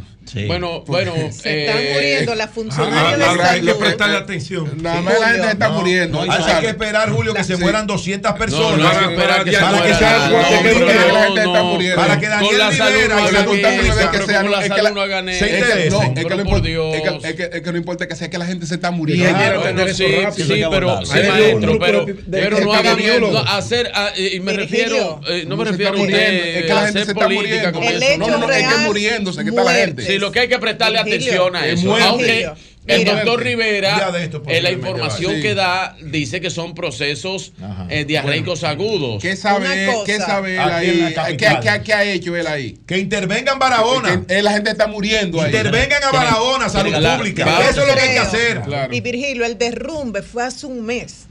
Hace un mes se afectó el acueducto. No hubo tiempo suficiente para ayudar a que esa comunidad tuviera agua potable. En condiciones de que no... Hay que ver eh, qué pasó Justifícalo, hermano, dale. No, yo no lo estoy justificando, no, porque yo no hago como ustedes, que justifico las cosas. Yo siempre digo, se están muriendo las personas. Pero que no, pero la gente. tú estás haciendo. ¿Sabes lo que es una gente? Estás haciendo un supuesto. Porque para no, no, no, no, no, no, no, Eso, mira, hermano, hay más de cinco personas fallecidas. Pero tú tienes, tú tienes la cantidad. Tú tienes unos supuestos. Tú no tienes una cantidad. Pero por Dios. Pero no vamos a desinformar. Mencionó tres. Pero para morirse nada más que. Pero para morirse nada más hay que estar vivo. Y aquí hay un doctor. Para que ustedes estén claros. Un momentito, un momentito. Sí, pero pero por Dios, mi propuesta, dice la gente de la comunidad, eso es cólera, dice la funcionaria de salud que dieron negativo al cólera, que es ameba o shigella, no sé si se pronuncia así, shigella. Entonces vamos a consultar con el patólogo, yo creo que esto es un, caso de autopsia para saber qué Ahora que llevó un brujo para que diga que se está muriendo un patólogo, un patólogo. Bueno, pero vamos vamos a papá Bocó. Pero Lo mandamos a buscar a Washington. Vamos a hombre, porque, porque tampoco alarmar, el Pero vamos a hacer la presentación formal del segmento de Magín. ¿Cómo? No, porque Magín no trajo y cemento más respaldado. Seconza, pasteurizadora rica y Consorcio Energético Punta Cana Macao presentan Perspectiva Económica con Magín Díaz. Hoy está con nosotros eh, Magín, pero también está el doctor Francisco Díaz, especialista en patología forense, es el jefe forense en Washington y vamos a hablar con él, eh, que está como invitado nuestro. Destacar que el doctor Francisco Díaz fue compañero de estudio de don Antonio Espaillat, el oh. presidente de RCC Media. Ya ustedes saben para la pregunta. Eh, eh, Pero compañero de estudio. Aquí no hay censura. Aquí vamos a hablar de censura, no hay censura. Aquí no hay censura. eso que vamos a hablar. Que el doctor Francisco Díaz ¿Por qué ustedes creen que Julio dijo eso? Que el doctor Francisco Díaz, el doctor Francisco Díaz fue que le consiguió empleo en RCC Media a Magín. A Magín. Que recomendó a Magín. Ah. y el doctor Francisco Díaz es el hermano mayor de Magín. Él le dice manito. Magín, antes de que entremos con el doctor Díaz, que vamos a hablar con él y lo vamos a aprovechar por estos casos también de, de Barahona, a ver cómo se, puede esclarecer eso. Eh, bueno, a propósito de la reaparición de Ramoncito, recrear, si recuerdas bien, de cuánto fue el hoyo fiscal de, de Baninter y después la repercusión en el déficit, que, son, que, fue otra cosa distinta. Un billón ya está en un billón de pesos. Ya el déficit de Baninter está en un billón de pesos. Mira, yo lo, yo 55 mil millones. Recuerdo bien, no solo porque analizo, sino yo era en ese momento subsecretario de, de Finanzas en el gobierno de Hipólito y también me tocaba ir al Banco Central. Eh, o sea que yo viví ese proceso eh, hace 20 años. Hay que ver por qué él está reviviendo. sí, hace, fue en el 2003, hace 20 años. Ahora, lo que es un dato, eh, o sea, la crisis bancaria total del 2002, 2003, le costó al país 21% del PIB. no solo Baninter, sino los otros bancos que cayeron. Eh, se está hablando más o menos, traduce 21% del PIB en miles de millones de... De esa época. De esa, época, yo creo que eso eran 75, 80 mil millones de pesos. Ahora, lo que yo sí recuerdo, porque era eh, un caso sorprendente para el Fondo Monetario, es que solo Baninter fue 15% del PIB. Entonces, ha habido en, en, el mundo crisis bancarias más grandes de los sistemas bancarios completos ha, habido crisis de 40% del PIB o más, pero nunca había habido un banco que costara 15% un solo banco. Entonces eso es un récord eh, mundial. O sea, fue una crisis de gran magnitud. Entonces cuando se entró al banco a investigar y se entró con los auditores del Fondo Monetario, lo que se encontró fue un banco paralelo que nadie eh, se había dado cuenta. O sea, le, la superintendencia de, de, bancos durante años no, lo detectó. Eh, y bueno, ahí vino el rescate bancario porque se consideró eh, que si no se hacía se iba el sistema completo. Pero como se rescató aumentando la cantidad de dinero, pues eso fue lo que trajo la inflación y la devaluación y, y una de las crisis macroeconómicas más grandes del país. En términos de pobreza, por ejemplo, al país le tomó más de 15 años volver a los niveles de pobreza que había en el país en el 2002. O sea, estamos hablando de una crisis bancaria eh, que le costó a este país una generación de desarrollo, sin duda. El país se recuperó rápido a partir del 2005, la inflación bajó, el tipo de cambio se estabilizó, pero básicamente al día de hoy estamos pagando las consecuencias de esa crisis a través del déficit del Banco Central. Imagín, cuando él dice que ese hoyo de 55 mil millones de pesos fue cubierto por los bienes, eh, las empresas, los activos de Baninter, pero que él, él, él como Ramón Báez Figueroa, él todavía hoy debe esos 55 mil, que no, que, o sea, ¿cómo es eso? Bueno, yo, yo creo que hay, hay que irse ahí a, lo que publicó el Banco Central. Yo creo que es, que es una institución con credibilidad, que le dio seguimiento a los casos, la gestión de Héctor Valdés. Eh, y el Banco Central eh, hizo el proceso, eh, formó una comisión de liquidación que creo que es del año 2003 y liquidó, que la cuestiona, todo y liquidó los activos. Lo que yo entendí del comunicado es que Ramoncito como persona fue condenada a un pago que nunca ha hecho y por eso es que tiene la deuda. Pero los activos se fueron liquidando. Y todavía se están liquidando porque hay muchos que tenían muchísimos problemas legales. Eso no es usted llegar y vender de una vez. Y segundo, había que aprovechar el momento eh, y de que hubo ofertas, por ejemplo, de comprar la, cartera de tarjetas de crédito, etcétera, y las autoridades en ese momento lo que querían era salvar el sistema. Él se refiere específicamente a, a Delta Comercial, se refiere a la cartera de Scotia Bank, que se la vendieron, la cartera de Baninter, que se la vendieron a Scotia Bank. Locales también. Locales y todo, y la, pero las carteras se las transfirieron. ¿Y qué otra cosa? ¿Eran tres? Más cosas. Más cosas. La de Delta, que él dice que debieron entregar 70 eh, millones de dólares, no me entregaron 10. Hubo un cambio. No, no, no, pero dice, dice la comisión que todo eso es mentira. No, dice, yo digo lo que dice. Lo está diciendo lo que dice. Pero la, el, el, comunicado, el comunicado dice que, todo eso es mentira, y, que todo, y, que todo, y que todo eso se pagó. Mira, yo creo que hay que ver que en el 2004 hubo un cambio de, de gestión y, y, asumió el gobernador Valdés. Y el gobernador y, y esta gestión siguieron los casos y siguieron con la comisión de liquidación, si hubieran encontrado irregularidades con las ventas que se hicieron en el 2003 hasta agosto del 2004, yo estoy seguro que el gobernador hubiera actuado. Claro, porque, no, era, no, era su no, fue su gestión quien decidió, fue la gestión de, de y además es, un funcionario que, bueno, tiene los pantalones para, hacer lo que haya que hacer. Para ponerle un punto a esto, aprovechar, porque he conversado varias veces eh, con don Luis Álvarez Renta, que fue uno de los testigos de aquel incidente. Testigo no, cómplice. No, no, no. Estoy hablando del incidente porque tú no sabes lo que voy a decir. Ah, que tú no lo has dicho. Estamos hablando de Balín. El contexto, el Y yo sé que el tigre estaba ahí. estaba ahí. Fue de los testigos del incidente entre Hipólito Mejía y Ramoncito. Hipólito me dijo a mí que eso fue mentira. No, no fue mentira. Me lo dijo en su casa. No fue, no fue mentira y porque he hablado con varios testigos de eso. Desde que yo te, yo te tumbo y yo te entonces, cierro no, no, eso no fue mentira. Eso fue una actividad, pues, eh, eh, estaba Vázquez Raña en el país, el que era presidente del Comité Olímpico, que murió.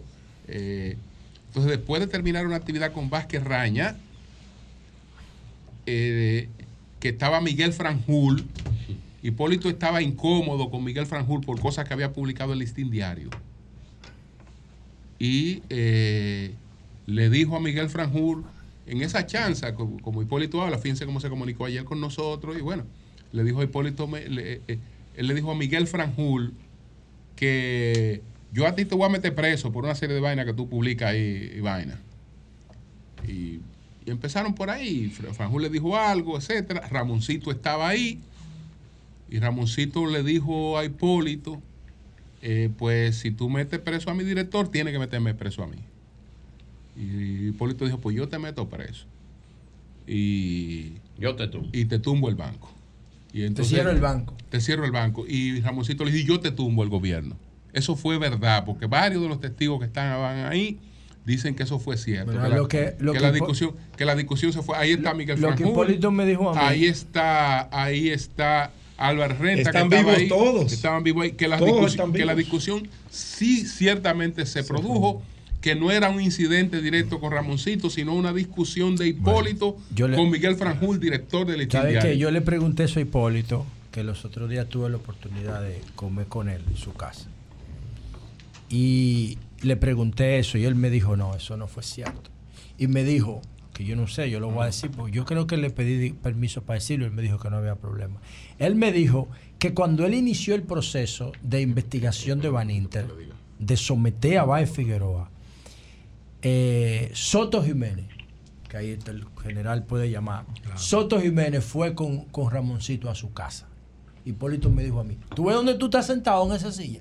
Ahí se sentó eh, Ramoncito y Soto Jiménez a pedirme que parara el proceso a mí. Yo te dan una revelación, ¿verdad? Y yo le dije a ellos que no. Recuerdo que era eh, casi de madrugada ya, cuando vinieron aquí los dos. Cuando, antes del discurso de Malcún, eso es lo que él me dijo, más o menos, que yo recuerde, porque yo no lo grabé. Eh, y él me dijo, ellos vine, aquí vino Soto Jiménez a pedirme a mí con Ramoncito que no sometiera el caso Van Inter que no lo judicializara, que lo dejara así. Y yo le dije a ellos que yo no iba a parar eso. Cuando yo le pregunté a Hipólito si se había dado esa conversación de, Ramoncito y él, que, que refiere el libro de Freddy Aguas Vivas. Sí, Freddy lo, refiere, también. Hipólito me dijo a mí que eso no. Aquí, aquí, tengo a Víctor, aquí tengo a Víctor, que sabe dónde fue que se produjo eso también. Víctor Gómez. Víctor Gómez Casanova. Víctor Gómez Casanova, ¿dónde fue que se produjo el incidente? Julio, el dato histórico es el siguiente. El periódico Listín Diario, dirigido por Miguel Franjul, publicó una serie de reportajes sobre las madrinas del INVI. Ok. Y ese mismo día, cuando se publica el reportaje, en la noche, el entonces ministro de Obras Públicas y Comunicaciones, Miguel Vargas Maldonado, le ofreció una cena en su casa en el penthouse del Andy 18 en la avenida Nacaona al señor Vázquez Raña, que era el presidente del Comité Olímpico Internacional. Y estuvieron presentes en esa cena Ramón Báez Figueroa, Miguel Franjul, José Joaquín Puello, Luis Álvarez Renta, Miguel Vargas Maldonado como anfitrión, su esposa Angelita García de Vargas Maldonado. También estuvo el expresidente Hipólito Mejía y el mayor general retirado Ramón Emilio Jiménez Reyes. Y entonces, cuando se estaban compartiendo en una parte, el presidente Hipólito Mejía reaccionó de manera irada contra Miguel Franjul por el tema de la publicación de la, del reportaje de las madrinas del INVI. Y entonces sucedió esa conversación que tú acabas de, de narrar. ¿Y fue entre todos o fue una parte entre ellos?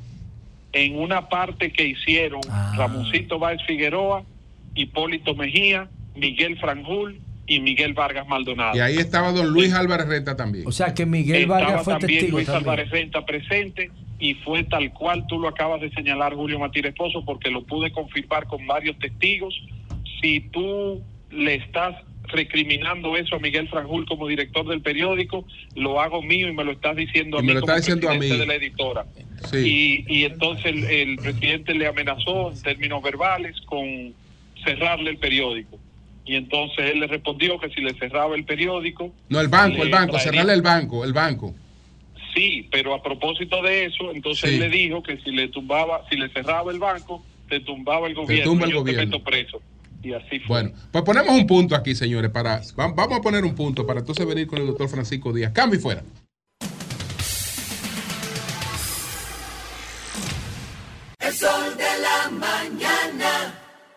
Sol de la mañana.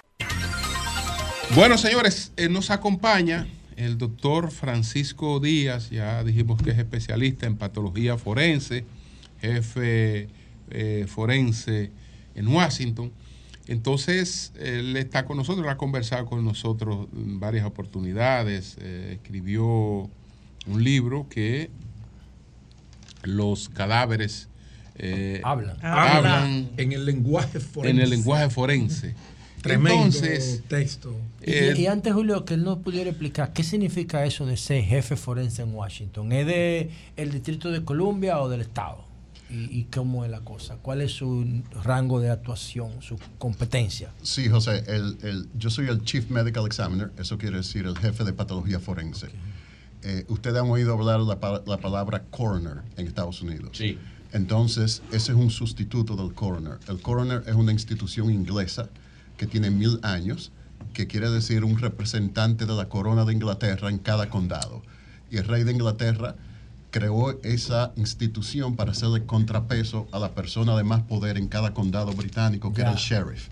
Entonces, ese representante de la corona británica tenía como trabajo eh, investigar las muertes y clasificar la manera de muerte. Y así le quitaba ese poder al sheriff. Sí, para que no fuera como aquí, que, la policía mata a la gente y después dice que fue un intercambio. para que no hubiese conflicto de interés. Si estuviera, si estuviera ocurriendo... Pero, pero Julio, ¿es, en, ¿es, en, el Distrito de Columbia o es en el estado de Washington? No, yo soy el jefe de patología forense y el director del Departamento de Ciencias Forenses del Distrito de Columbia.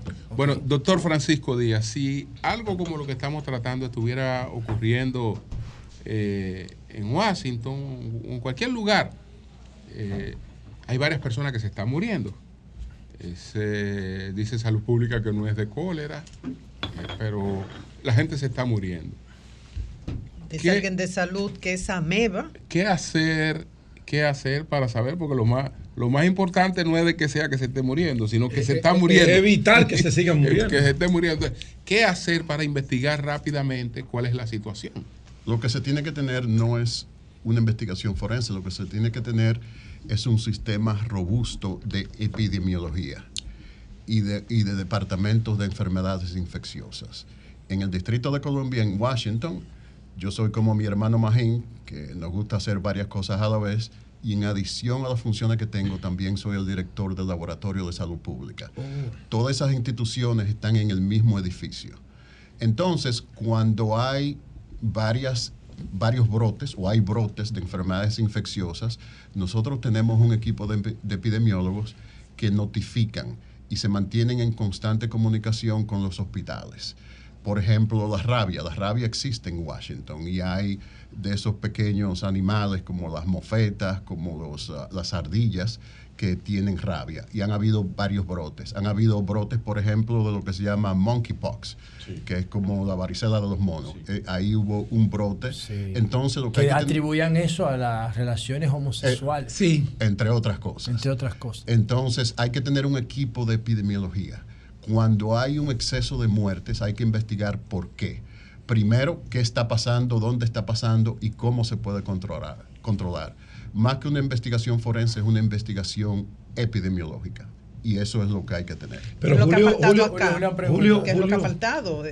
Porque ya hay muertos. es dominicano, o sea, que puede hablar. Yo soy dominicano, pero tengo 30 años fuera del sistema dominicano y no quisiera pretender que yo tengo las soluciones viniendo de fuera. ¿Conoce algo de la realidad de los patólogos, los profesionales que trabajan acá, los equipos, las condiciones en que trabajan?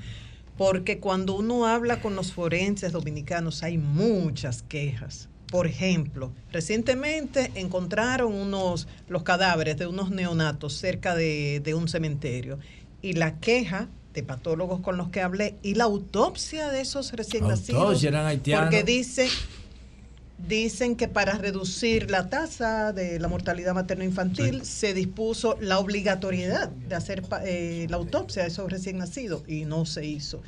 Y así hay otros casos, por ejemplo, muertes súbitas en jóvenes o de repente por infarto, lo que sea, que han llamado la atención. No se sabe si algo derivado de la pandemia o de la enfermedad o de lo que se usó para contrarrestar la enfermedad. Y la gente dice, hace falta autopsia. Entonces, ¿Sabe usted cómo funciona acá, comparándolo con Estados Unidos? Yo creo que en todos nuestros países hay un déficit. Hay un déficit también en Estados Unidos. Los, eh, la patología forense es como la cenicienta de las especialidades médicas, porque dependemos de los gobiernos y los gobiernos realmente en ningún lugar del mundo les gusta invertir en, en la investigación de la muerte. Mm. Eso es una realidad lo poco que yo sé de la República Dominicana es que hay muchos déficits. Yo he tenido conversaciones con el doctor Sarita, que es una especie de Quijote. Un saludo para Sarita Valdés. El doctor Sarita se, se entrenó en Estados Unidos y decidió regresar como, como yo dije, como un Quijote a tratar de hacer camino al andar. Sí, pero no le hacían caso aquí. Él fue muy amable. Yo también soy el autor de un libro de texto de patología forense y el doctor Sarita tradujo el capítulo precisamente de muerte infantil. Eh, y ese libro está, está disponible, pero hay, hay un déficit. ¿Qué se puede hacer? Eh, le comentaba a María Elena, hay un programa del Departamento de Justicia de Estados Unidos eh, de entrenamiento en investigación forense, no solamente patología, sino también en los laboratorios de ciencias forenses. Yo aspiro que el Departamento de Justicia eh, haga un, un tratado con la República Dominicana, como lo tiene con México, con Panamá, con Costa Rica, con Colombia, países a los que a nombre del Departamento de Justicia yo he viajado y he participado en los programas de acreditación en forense acreditaciones internacionales. Yo aspiro a que la República Dominicana tenga ese tipo de tratado con el Departamento Doctor, de pero Justicia. estamos en el mejor momento para esto. El, el presidente Biden acaba de destacar las excelentes relaciones que hay entre ambos países, o sea, que es posible que ahora se Yo, consiga eso. yo creo que sería buen momento.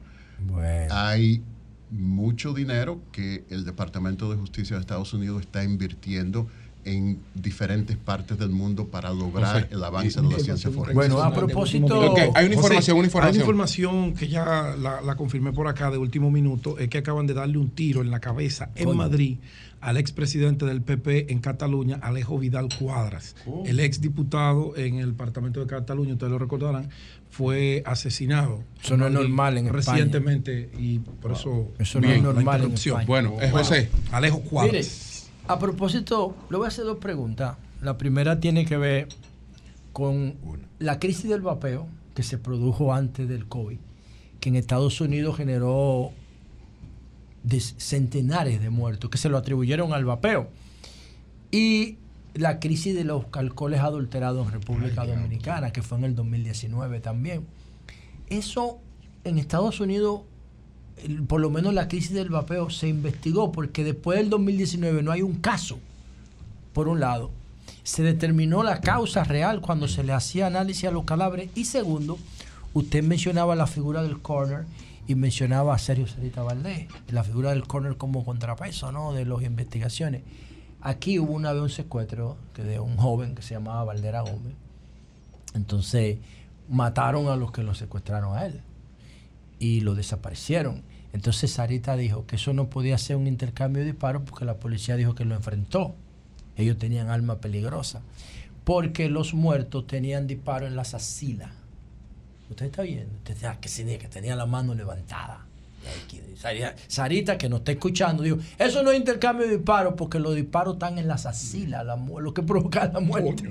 ¿Qué pasa? Si intercambio, doctor? estamos de frente tirando. Claro, que aquí se producen según el informe de la Pero embajada. la pregunta, Voy, porque voy. tú le vas a hablar de la, de No, la muerte tú sabes dónde yo voy, no- No, pero me la pregunta, doblando la vaina. la pregunta, Eh, sí. Aquí se produce, según la embajada americana, el informe de, de febrero, 136 intercambios de disparos que dice la policía que son intercambios de disparos y que nadie lo investiga. En Estados Unidos se producen intercambios de disparos y si se produjera, ¿cuál es el, procedimiento forense para determinar Bien. la realidad? Yo le voy a enviar el protocolo de investigación de la muerte en custodia, que orgullosamente yo soy uno de los coautores de ese protocolo, eh, que salió en el 2017, porque las muertes en custodia, donde quiera que sucedan, traen controversias. Para contestarte tu pregunta, ¿qué hace que un patólogo forense o un jefe forense tenga la oportunidad de decir lo que tiene que decir independencia? Por ejemplo, en el Distrito de Colombia solamente dos funcionarios tienen contrato, el jefe forense y el jefe de la policía. Usted y el jefe de la Un policía. contrato de seis años. Es decir, que si Es mi inamovible. jefa... Inamovible. Si mi Ay, jefa ay. quiere salir de mí, tiene que pagarme el contrato. Entero. Entero. Entero. Entonces eso provee a la oficina una independencia. Atención, doña Miriam Germán Brito, hay que no tener una figura forense así aquí. Hay que darle independencia al director del, y es, ese era la, patología. la, grandeza de los británicos que establecieron esa institución mil años antes. Señores, hay una, hay una inquietud, eh, doctor Díaz, que yo eso tengo. Es cambio, que ¿eh? tengo eso que él dijo, eso es cambio. Que tengo hace, mucho, hace mucho tiempo. y es de lo cómo se manejan eh, las muertes violentas. Por ejemplo, allá en el distrito Columbia, donde usted trabaja, ¿verdad? Cuando una persona en la calle, por un evento, alguien pasa, le da dos tiros, la persona cae, muere. ¿Cómo se, allá se produce el proceso de levantamiento de ese cadáver? ¿Quién es el que puede hacer ese levantamiento del cadáver para llevarlo a una morgue, para llevarlo, no sé? No, hay, hay una sola morgue, eh, de la cual yo soy el jefe, que es el Instituto de Patología Forense, pero van a la escena eh, la policía, el Departamento de Ciencia Forense, que investiga la escena, y entonces los investigadores médicos legales que dependen del Instituto de Patología Forense son los que hacen la investigación. ¿Qué tiempo tardan en, llegar a, ese lugar eh, y hacer eso? Eh, porque aquí vemos lamentablemente escenas eh, horrorosas, tristes, de que una, una persona dura 3, 4 horas, 5 en el pavimento. O en guerra, en, guerra el lunes pasado uno duró 12 horas. Nosotros tenemos que regirnos por estándares y nos miden por esos estándares. Nosotros tenemos que, los investigadores médicos legales tienen que estar en la escena 40 minutos o antes Claro, la muerte no tiene, no hace citas. Nosotros somos médicos que no cogemos citas. Entonces hay veces que hay tres escenas en diferentes partes de la ciudad. Claro. Eh, pero el 90% de las escenas hay investigadores médicos legales en, en, 40 minutos o menos. Y se resuelve como en una hora y algo, depende, levantamiento. depende de la complejidad. Lo que nosotros hacemos es que si es muy complejo y se va a tomar tiempo, llevamos carpas para aislar eh, lo que está sucediendo del público en general. Porque eh, hay, y usted me corrige, doctor, en la escena, el levantamiento, hay un protocolo porque puede ser contaminada. Por eso la participación de la policía, de los organismos que tienen que ver con eso, para que lo que se extraiga de allí sea eh, eh, coincidente con el informe final que se dé y qué ocurrió para ese incidente lamentable. Es correcto y documentarlo, documentarlo. fotográficamente y por videos, porque son uno las personas, los familiares, los amigos están en el peor momento. Es correcto. Entonces las emociones están desbordadas. desbordadas. Entonces, eh, la profesión que nosotros tenemos es difícil por ese sentido, porque nadie te va a decir, oh, qué buena autopsia lo hiciste a mi tío, o tremenda investigación que fuiste ahí. No, no, pero todo hay que documentarlo porque las emociones están desbordadas. lo que menos tú quieres es que te digan, mira, había un reloj Rolex y ya no está. Pero si ya tú documentaste todo eso, eso es parte de, la investigación. ¿Qué es lo que hay? ¿Qué medicamento había? ¿Quiénes estaban presentes? ¿Quiénes no estaban presentes? ¿Qué evidencia que se va a tomar? Y explicar a la familia por qué hay que llevarse ciertas cosas y lo que se le puede devolver y lo que no se le va a devolver. Doctor, mire, dos cosas ahí mismo, doctor. Primero, me llamó poderosamente la atención el nombre de su libro, saber si tiene alguna vinculación. El magistrado Zaffaroni tiene una obra que llama La palabra de los muertos, casualmente, ¿verdad? Que es un, un compendio de conferencias de él en, términos criminales. A ver, primero, si tiene una vinculación el suyo por esa misma línea. Y segundo, doctor, saber si usted, primero, su valoración de la profesionalidad de nuestros patólogos en el país. Por ejemplo, a mí me llama poderosamente la atención que aquí se muere gente diario. Yo no, aquí no escucho, por ejemplo, Otro lo matan. trauma petequial, por ejemplo, que eso es de, la dinámica. Por ejemplo, fenómenos cadavéricos, regla de nueve, para la gente que, se, que, muere por quemadura. O sea, son son términos muy, muy coloquiales en esa rama y yo no escucho eso. Y saber si usted propone educar a la, a la población, usted habla de la familia, por ejemplo, es muy común ver que se muere alguien en, la casa y ya cuando llegan a levantar el acta, ya hace rato que lo han bañado, lo han maquillado y lo tienen ahí. Y tú dices, pero acá, tú no, tú no conoces, ¿no? Porque él estaba enfermo, pero tú no sabes qué fue lo que pasó. O sea, saber si usted propone algún tipo, nivel de educación para la población en ese sentido, para manejar esto. Claro, e, es una labor de divulgación que debe hacerse de educar a las personas de qué hacer y qué no hacer cuando una persona fallece. Y, por ejemplo, documentar si la persona eh, tenía alguna infección o sospecha de infección, porque todo eso es importante. No solamente firmar el certificado y decir que se murió de un paro cardiorrespiratorio, porque al final del día todos vamos a tener un, paro cardiorrespiratorio, aunque nos, den un disparo en la cabeza. O sea, esos son... El corazón deja de funcionar. Claro, esas son soluciones mecanísticas. Y lo que hay que hacer es una labor de divulgación que se toma años para que el público aprenda de qué hacer y qué no hacer cuando hay un fallecido.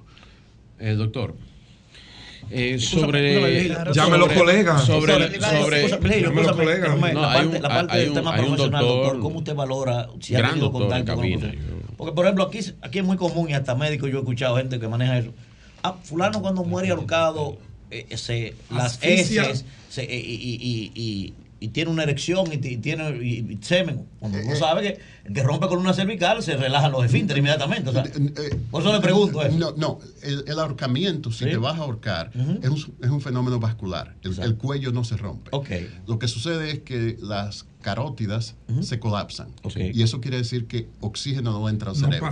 En 13 segundos pierdes el conocimiento y a los 3 minutos se paraliza el corazón. Es decir, que cuando haces una autopsia no hay ningún cambio. No encuentras ni hemorragia en los músculos del, cuello, ni se rompe el cuello. El cuello solamente se rompe en las ejecuciones judiciales. Cuando te tiran de la soga, el propósito es que se rompa la primera oh, cervical y la muerte sea instantánea. Pero ya eso ya eso no es un método de ejecución. Pero cuando los pacientes, una persona decide ahorcarse, eh, el fenómeno es un fenómeno vascular. Es una falta de oxígeno al cerebro. Eh, doctor, la última pandemia, COVID-19, las vacunas implementadas, muchas críticas eh, sobre sectores que eran los sectores antivacunas, que ya están de moda. Eh, la gente habla de la coagulación, eh, del cambio de la coagulación sanguínea, infartos. Eh, muchas personas vacunadas dicen que se produjo, que su problema circulatorio se produjo después de las vacunas. La pregunta es, ¿realmente, doctor, usted ha podido ver patológicamente alguna persona que haya cambiado eh, realmente, o un cadáver, digo yo, que haya cambiado realmente, eh, que haya tenido un problema de coagulación y que usted diga, bueno, esto es raro en un, en un cadáver, eh, por eso le produjo un infarto. ¿Tiene alguna asidero científico el, el asunto de las vacunas y las muertes? ¿Y qué el doctor No, el doctor me un momentito, un momentito. La pregunta, tú no doctor. Va para la universidad. Ahora, es importante que la gente entienda la pregunta tuya. ¿Cuál es la pregunta?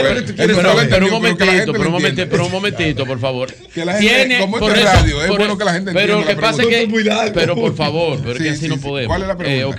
¿Tiene algún asidero científico lo que dicen los antivacunas sobre la, la coagulación. Ok. Ya, esa es la pregunta. Los cadáveres con infartos en los últimos tiempos. Esa, está ahí está clara la pregunta. Cualquier tipo de vacuna tiene efectos secundarios. Eh, cuando yo estudiaba medicina en INTEC a principios de los 80 fue la campaña masiva del polio, cuando Amiro Pérez Mera era el secretario de salud. Así es. Una campaña súper exitosa que acabó con el polio aquí. Eh, todas las vacunas eh, tienen algo de efecto secundario. Claro, hay mucha paranoia eh, las vacunas contra el COVID fueron efectivas. En, mi experiencia, la demografía afectada por el COVID, la mortalidad del COVID en Estados Unidos, eran pacientes mayores de 70 años con varias comorbilidades, por ejemplo, que tenían hipertensión, enfermedad renal crónica, eh, diabetes. diabetes, e, ese era. Y la cuestión es por quiénes empiezan, pero es muy fácil tú eh, tratar de manillar el juego después que el juego está en proceso. Hay algunas, algunos efectos secundarios. Lo que yo he visto en autopsia es miocarditis, una inflamación de las paredes del corazón. ¿Cuántos yo he visto en los, últimos tres años? Como cuatro casos. Eh, pero ese tipo de efectos secundarios son mínimos comparados con los millones de personas que se han vacunado. Aquí, cuando yo era estudiante de medicina, yo vi personas que tuvieron secuelas de vacuna contra la rubeola, por ejemplo. En Estados Unidos hay un mecanismo, hay un tribunal de compensación que existe en Washington para gente que ha tenido efectos secundarios eh, severos eh, con vacuna de rubeola, de sarampión, etcétera, etcétera, etcétera, siempre y cuando puedan probar el caso. Yo supongo que eso sucederá con el COVID, pero también hay mucha paranoia, hay mucha desinformación, hay mucha, mucho de, de, de de atar dos cabos que no existen. Bueno, a mí no me dolía la cabeza, me puse una vacuna, ahora me duele la cabeza. Pero tal vez tú no estás pensando que tal vez tú debes 50 mil dólares en tarjeta de crédito, tal vez esa es la razón de tu dolor de la cabeza. La relación entre ya le las interesó vacunas a, que se le ponen a, a, María Elena ahora el tema. Pues, tenemos una persona que no, no, lo voy a decir, pero tú tienes tu crítica seria. María Elena Siempre me he interesado en el tema de la patología, de los patólogos. Si, si revisas mis comentarios, no, no, lo digo vas por, a encontrar varios. Lo digo no por solamente, no, yo no soy antivacuna. Yo no, me etiquetes, que no me gusta que me etiqueten. Bueno, yo soy libre, soberana, independiente y un potro salvaje. ¿ok? No me dome, no intente domarme. Papito lindo. Esa teoría que relaciona la vacunación de los niños con el autismo. ¿Usted le encuentra alguna? No, yo creo que el autismo es muy complejo y se, se sale de mi, de, de mi enfoque profesional. Yo creo que es multifactorial lo del autismo. Yo creo que hay muchas personas teniendo hijos a mayor edad, tanto padres como madres. Yo creo que ese es un factor. Yo creo que también hay un factor que nadie quiere hablar. Eh, por ejemplo, el, uso de, muchas sustancias. Ah, Tenemos una sociedad que está totalmente medicada. O sea, si tú tienes padres que han tomado medicamentos para lo que se dice en inglés Attention Deficit Disorder, o sea, síndrome de atención. déficit de atención, y están tomando medicamentos desde, desde que tienen siete años. Y, no, no juzgo esos medicamentos, lo pongo simplemente como ejemplo. Eh, la sociedad occidental es una sociedad totalmente medicada. ¿Qué efecto tiene eso en el, en el autismo? Porque eso es algo que ha cambiado de los abuelos de nosotros claro. a ahora. Entonces yo creo que es más de, tiene que ver más con eso que con las vacunas, porque las vacunas contra el sarampión, la rubeola, la toferina, la papera han existido. ¿Dónde estaban los autistas? Tal vez Magen y yo éramos autistas porque siempre estábamos leyendo libros, no, salíamos a jugar pelota. Eh, era raro, era, era, raro para el entorno. Para el entorno. Entonces, ¿qué quiere decir eso? Eh, pero definitivamente o está sobrediagnosticado o no. Eh, eh, son especulaciones mías porque eso no es mi, mi área de especialidad. Doctor, usted, es el médico que nadie quisiera ver. Así es. El, el, el, médico. No es que yo no lo veo. No, es que no lo veo. Nadie lo quisiera ver. No, no, La familia. Él nunca ha tenido problema con un paciente. No, no. La familia. No tiene crítica. No, que cuando llega ya el paciente no está. Entonces, no, no, lo que me refiero al paciente el paciente que nadie quiere ver. el médico que no quiere que lo vea. Pero mira, un momentito, un momentito, un momentito. Es que cuando, cuando llega el paciente ya no está. Ya no está. No lo Se fue del aire. Que trate, que en una de esas discusiones que un momentito, Pedro. Que él no termine como Pedro, Pedro, Pedro. Doctor, eh, la medicina de la última, de la nueva generación, el anti-aging, la medicina eh, de la gente para no morirse, para no envejecer, para no, eh, eh, en la nueva científica de la medicina, la medici el, el envejecer es una enfermedad. Así es. Entonces, ¿A dónde usted cree que en los próximos años esto eh, vaya a... Hay una persona, José sabe bien el nombre, yo lo sigo en Instagram, se toma 125 pastillas, es un millonario, se toma 125 pastillas diarias para evitar envejecer. Parece un niño de 19 años y tiene 50. ¿Qué usted cree de eso, de la nueva eh, medicina para no envejecer? que forma parte de todo esto de la nueva progresía. De la nueva progresía. Usted me lo explicaba, usted me lo explicaba. Yo te, voy, yo te voy a decir como decía Terencio en, en, la antigua Roma, no hay nada nuevo bajo el sol. Eh, en el año 83, 84, cuando yo empecé a, a, estudiar medicina, hubo una serie de artículos que me encantaría rescatar del doctor José de Jesús Almonte yo creo que ese era el, nombre, que era un médico de Santiago. Ah, el médico, sí, científico de Santiago. era los artículos, una serie de artículos que publicaba, yo creo que en el Caribe, era, podría el ser humano llegar a vivir a 120 años. Y una de las cosas que recomendaba era el agua de coco. Para ese millonario que toma 120 pastillas, se va a morir con sus 120 pastillas, porque todos nos vamos a morir. Ahora, hay cosas que se pueden hacer hacer para mejorar la calidad de vida? Sin duda ninguna. Mejor alimentación, bajar el nivel de estrés, ejercicio, todo eso mejora. Ahora, somos prisioneros de la genética. Eh, nosotros somos los que son nuestros padres, los que fueron nuestros ancestros. Y si tenemos eh, enfermedades que están codificadas en el genoma, lo más probable es que nos afecten. Hay muchas cosas que se pueden hacer. Hay muchos avances que se han hecho, hay muchos avances genéticos, por ejemplo, en, cuanto a, la antioxidación, en cuanto en genética, lo que se llaman, es como unos flequitos que tienen los genes que se llaman telómeros y si eso se reduce, entonces la calidad de vida mejora. Hay muchas cosas que se pueden hacer, pero como decía don Julio, la progresía, la gente empieza a tomar muchísimas cosas. En realidad necesitamos vitamina, no.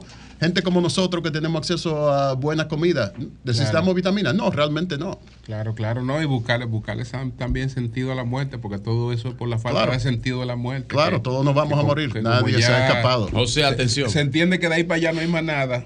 eso es Nietzsche, usted me explicó. Uno no se puede poner viejo. Que por cierto, muy, muy interesante lo que hizo Uchilora ayer, que lo mataron en las redes. Él dijo que confirmaba su muerte, que invitaba a todos a su funeral. Doctor, finalmente, ¿cómo va el tema de los opiáceos o los opioides? esta, esta crisis eh, sanitaria que vive Estados Unidos y, gran parte del mundo desarrollado? Bueno, excelente pregunta y ahora que tengo a mi hermano Magín, pues queremos, queremos hacer un proyecto de eh, una conferencia de la patología forense, cómo intersecciona con la economía. Y te voy a decir cómo intersecciona. En Estados Unidos hay una epidemia desastrosa. Eh, por ejemplo, yo ejercí la patología forense en Michigan casi 20 años. Y si eres caucásico en Michigan o en Ohio, Wisconsin, Indiana, eh, etcétera, si eres caucásico y naces, tienes una expectativa de vida 10 años menor que la que tenían tus ancestros porque los que se están falleciendo por la epidemia de opiocios en el medio oeste norteamericano son los hombres blancos jóvenes entre 25 y 40 años. En el Distrito de Columbia es una demografía diferente. Por ejemplo, en el 2014 tuvimos 81 muertes por opiáceos, por opiáceos. En el 2022, 462, un 600%. Pero en hombres afroamericanos de 60, 70 años. ¿Cómo afecta eso el tejido social? Y el tejido económico lo afecta, porque tú estás sustituyendo una generación primero de jóvenes que no se integran al mercado laboral y de alguna manera hay que reemplazarlo o no reemplazarlo. Y en el caso de Washington, una cantidad de hombres relativamente jóvenes que son abuelos, son padres y desaparecen. es decir, que hay una epidemia de, de, fentanil y todos los derivados de los opiáceos, eh, de los opiáceos, incluyendo la heroína y con diferentes combinaciones. En, en, en, promedio, la persona que fallece por uso de, de, sustancias, nosotros encontramos que tienen entre 8 y 10 sustancias. No era como hace 20 años que nada más tenían cocaína ¿Y cómo tienen acceso a eso, doctor? Precisamente en los Estados Unidos, porque eh, hubo una vez, y, creo que ha vuelto eso, bien lo explica usted, eh, la gente utilizaba mucho hidrocodona, tramadol en, el, en las marcas, ¿verdad? Que no vale la pena decirlo, pero y sigue en aumento. Yo eh, cada cierto tiempo veo que aumenta el uso precisamente de los, de los opioides y que las personas eh, eh, lo utilizan. ¿Cómo tienen el acceso los norteamericanos en un proceso de medicamento que para tú tomarte cualquier cosa que no sea OTC en Estados Unidos tiene que estar bajo una receta médica? ¿Cómo lo adquieren? El, el, problema es el tráfico. Entonces, lo que sucede con mucha gente que tú vas a una esquina y el comprador piensa que está comprando heroína, pero en realidad ese polvo tiene heroína, tiene fentanil, tiene fenciclidina y tiene no sé cuántas sustancias. Porque se ha, habido un cambio paradigmático. Antes se decía, bueno, el traficante no le importa, eh, le importa mucho que, el, usuario se muera porque pierde su cliente. Pero son tantos consumidores que en realidad no le importa. Eh, ¿El estudio va a ser con los datos de Estados Unidos o va a incluir República Dominicana también? Porque según la doctora Alexandra Iches, aquí se está consumiendo fentanilo y hay muchas muertes por fentanilo. Claro, los ojos no pueden ver lo que el cerebro no conoce. Yo creo que aquí hay fentanilo. Lo que pasa es que si no se investiga, y es caro, a nosotros nos sale dos o tres mil dólares investigar cada muerte toxicológica. Wow. Entonces, porque hay que hacer, la, sangre no circula en, los muertos, entonces tú tienes que hacer, tienes que comparar y contrastar diferentes fluidos. Eh, por ejemplo, el fluido del ojo, que es el, humor vítreo, ese es el mejor. La sangre, la sangre no está circulando, se ha contaminado, ha habido un proceso de, fermentación. Eh, etcétera, Es un proceso complejo y si no tiene los recursos, lo que puede hacer es como un, es como un screening, o sea, y eso te da una idea, pero no te da por favor. Brevísimo, usted como un jefe eh, forense, ¿verdad? Allá en, en el Distrito Columbia, ¿Usted interviene de manera directa, trabaja de manera directa con los cadáveres y todo esto? Sí, yo todavía. su equipo? No, ¿Usted supervisa? No, en, mi carrera ya yo llegué a las 10.000 autopsias. Yo tengo muchas responsabilidades responsabilidades administrativas. totalmente. No ¿Usted no sueña nada no, raro? No, absolutamente no. Wow, absolutamente no. No, y de 10 mil cada vez. Pero eso no es nada. Eh, hay que tenerle miedo a los vivos. Los muertos no hacen nada. Exactamente, exactamente. Téngale miedo a los vivos. Exactamente. Señor, exactamente. gracias. Gracias. gracias al doctor Francisco Díaz y gracias a Magín por habernos propiciado la oportunidad de esta conversación tan interesante. Gracias por tenernos aquí. Así que gracias. Imagino que cada hermano se siente muy orgulloso de lo claro que sí, Claro que sí. Y usted el menor, usted se ve que, el menor. El no se ve que el menor. yo soy el mayor. Yo soy el mayor. Una pregunta. ¡Cambio fuera!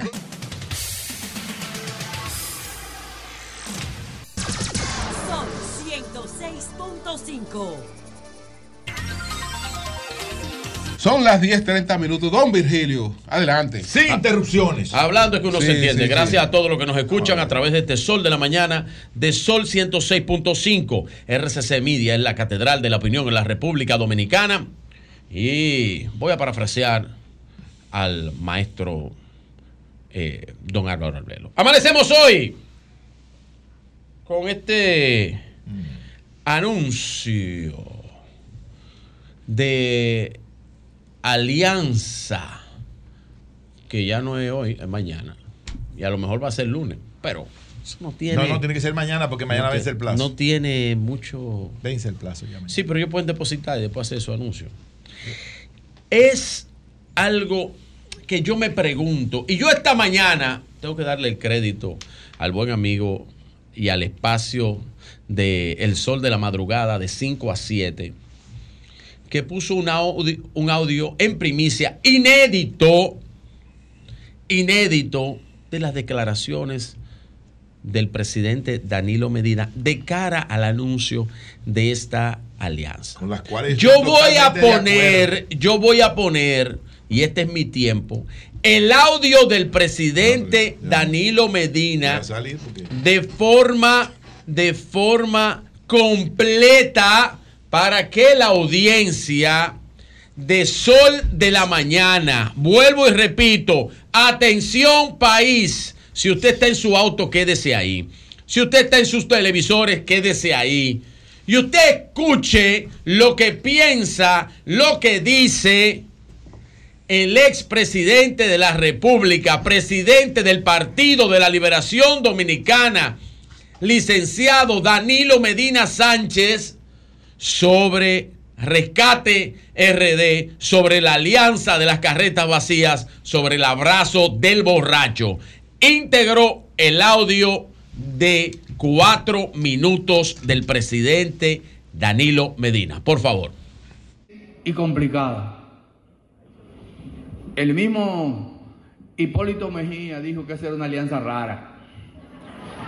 Y tiene razón, es una alianza rara porque es una alianza que va a producir temporalmente algunos aliados, pero que inmediatamente seremos rivales.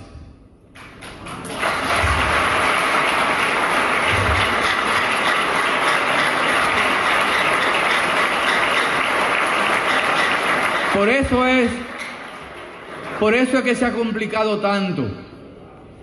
Porque cada quien quiere una alianza, pero para posicionarse a partir de febrero. Y yo quiero anunciarles a todos y todas, porque hay muchos compañeros que creen que a ellos hay que apoyarlo en la alianza. Yo quiero ser candidato, pero por favor, incluyanme en la alianza. Cuando piden que lo incluyan en la alianza, que lo apoyen. Lo que no saben es que en vez de querer apoyarlo, lo que quieren es su puesto. Y les voy a poner dos ejemplos concretos.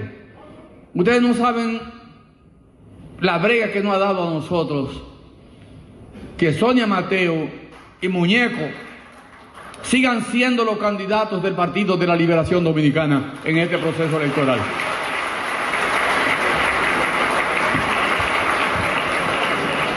Entonces, tienen que saber que algunos, algunos podrán ser apoyados, pero la mayoría no será apoyado. Por ejemplo, en el área, en la boleta de diputados, ahí no habrá alianza. Porque no hay forma de hacer una alianza a nivel de diputados. Porque la ley obliga que si un partido lleva un candidato en la boleta de otro partido, entonces tiene que asumir la boleta completa de ese partido. Y nadie está dispuesto a renunciar a sus diputados. Tal vez hayan casos excepcionales, especialmente con lo que se refiere al PRD, que se les den algunas diputaciones para que ellos apoyen la boleta completa de nosotros. Pero en general, diputados, compañeras y compañeros, a tomar la calle para ganar las próximas elecciones.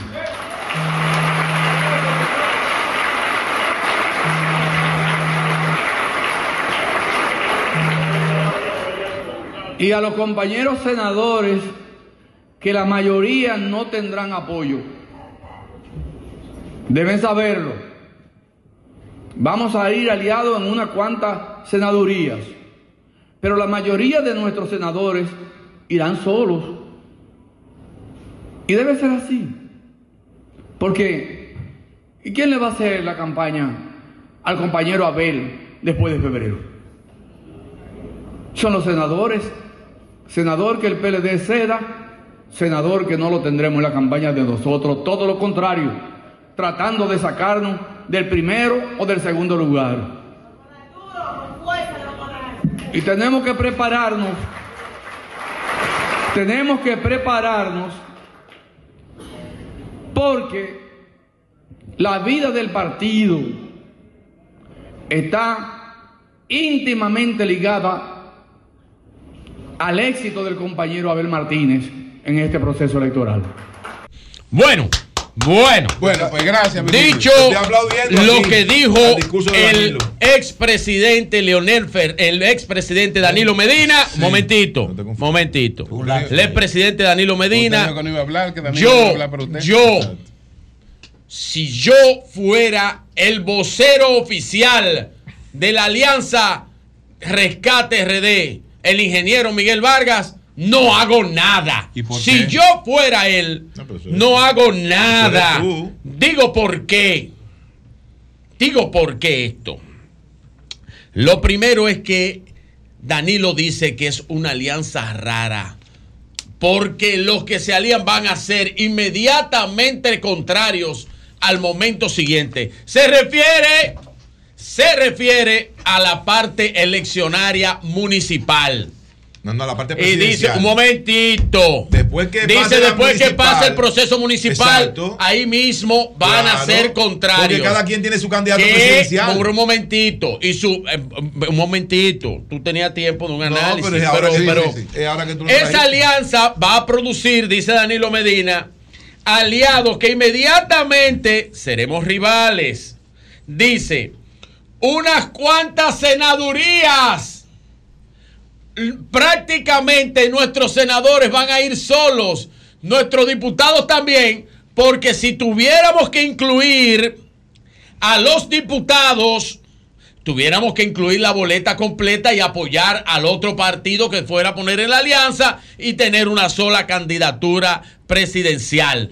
Pero también Danilo habla de la supervivencia partidaria. Sí, pues no dijo eso. Y dice que el que quede en segundo lugar. En tercero. En tercero. Momentito. Él habla que si el PLD no queda en segundo lugar, Buen se primer- refiere, o la fuerza del pueblo no queda en segundo lugar, el que queda en el segundo lugar va a absorber al otro partido. Lo que yo tengo un año diciendo de que es la batalla por el segundo lugar. Así que después de ese audio de Danilo Medina, Aplauso a Danilo. que Nayib aplaude, Sí, señor, mírame.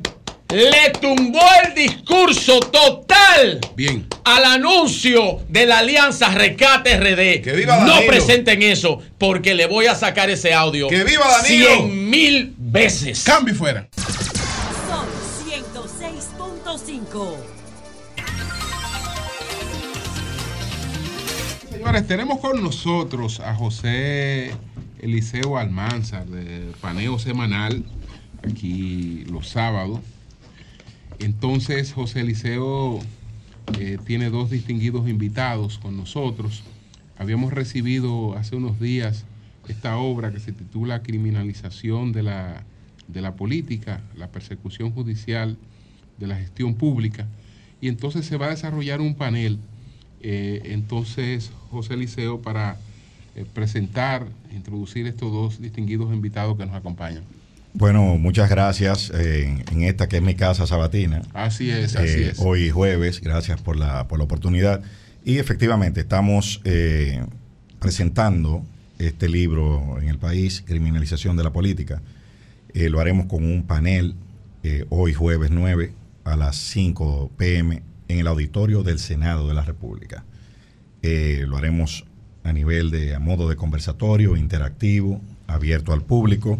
Y tenemos aquí a los autores del, del libro, dos eminentes profesores argentinos, eh, Martín Heisner y Marcos Aldazábal, que yo quisiera que ellos mismos, eh, como escribir un libro es como tener un hijo, ellos mismos hablen de su hijo, que es este libro.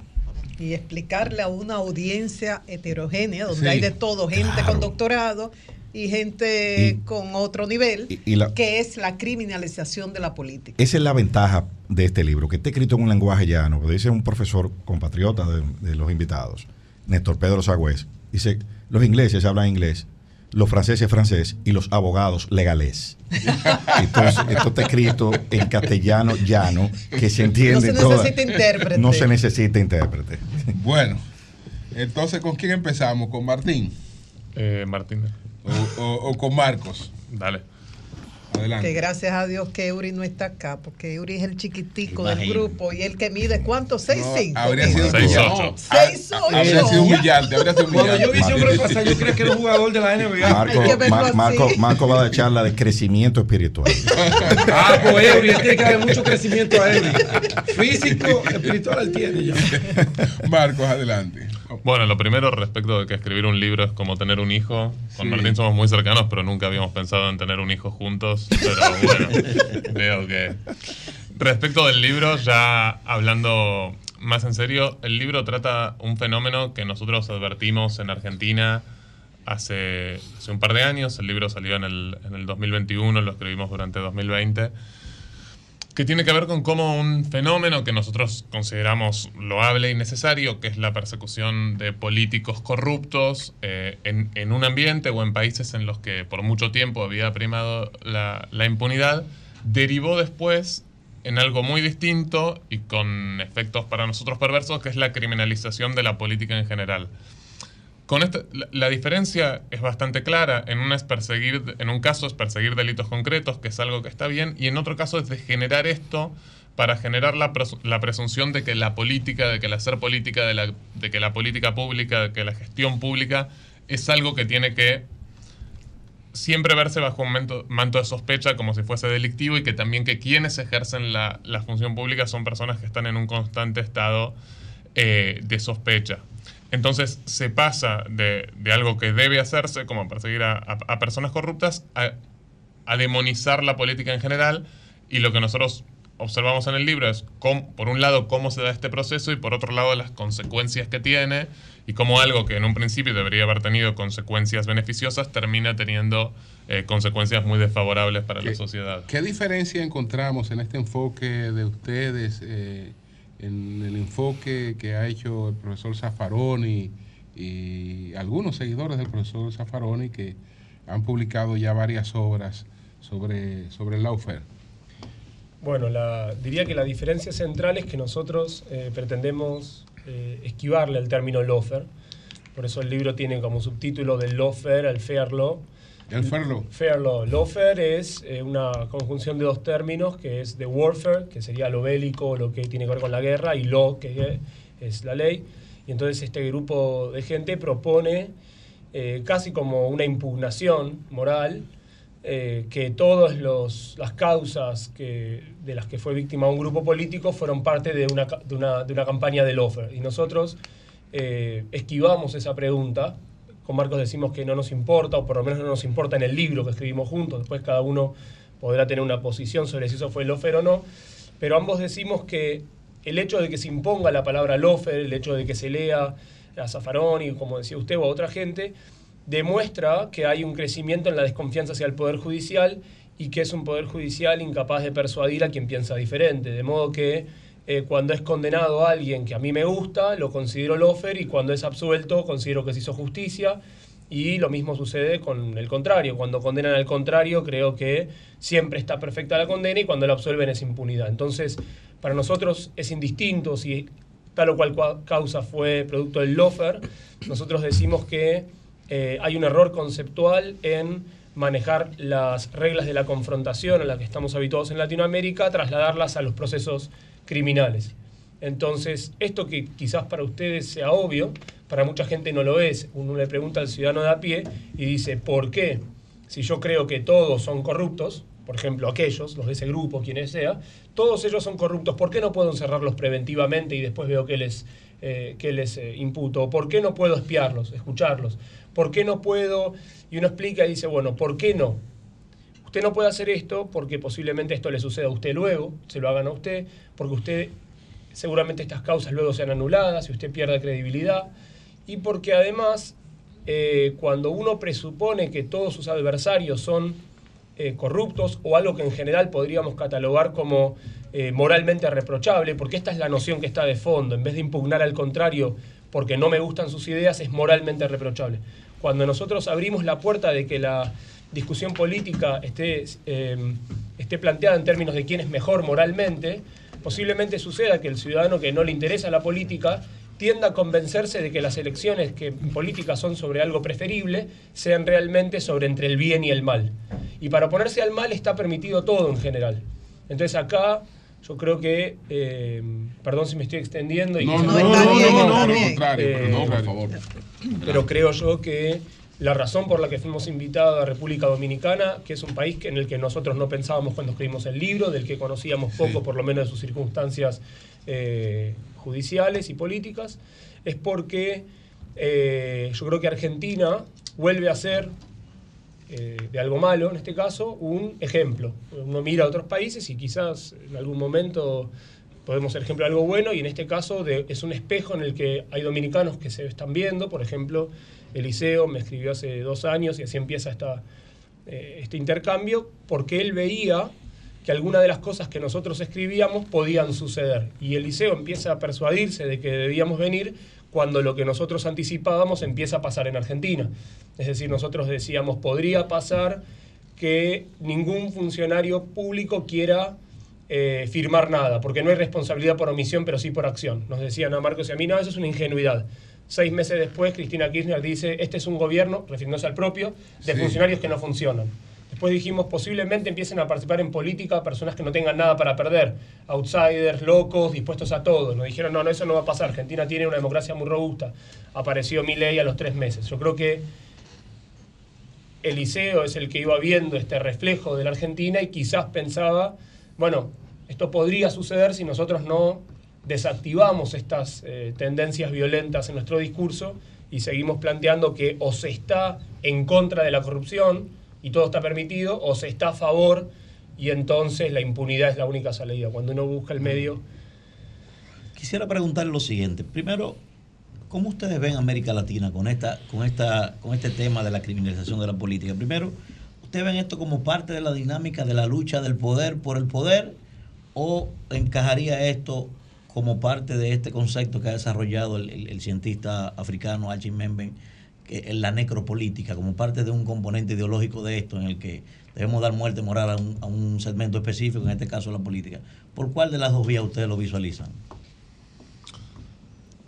A ver, nosotros eh, en ese sentido tenemos varias consideraciones para hacer. Por un lado, vemos que hay regularidades dentro de Latinoamérica, dentro de Latinoamérica que son muy visibles. Entonces uno puede ver lo que pasó en Argentina, puede ver lo que pasó en Perú, puede ver lo que pasó en Brasil y quizás lo que está pasando ahora en, República Dominicana. Y es evidente que hay prácticas, eh, esto, hay prácticas comunes, utilizaciones de métodos procesales que no se aplican en, en otro tipo de casos, como prisiones preventivas excesivas, delaciones premiadas, imputaciones no solo a políticos, sino a familias de, políticos, formas de tratar de, espectacularizar el proceso penal.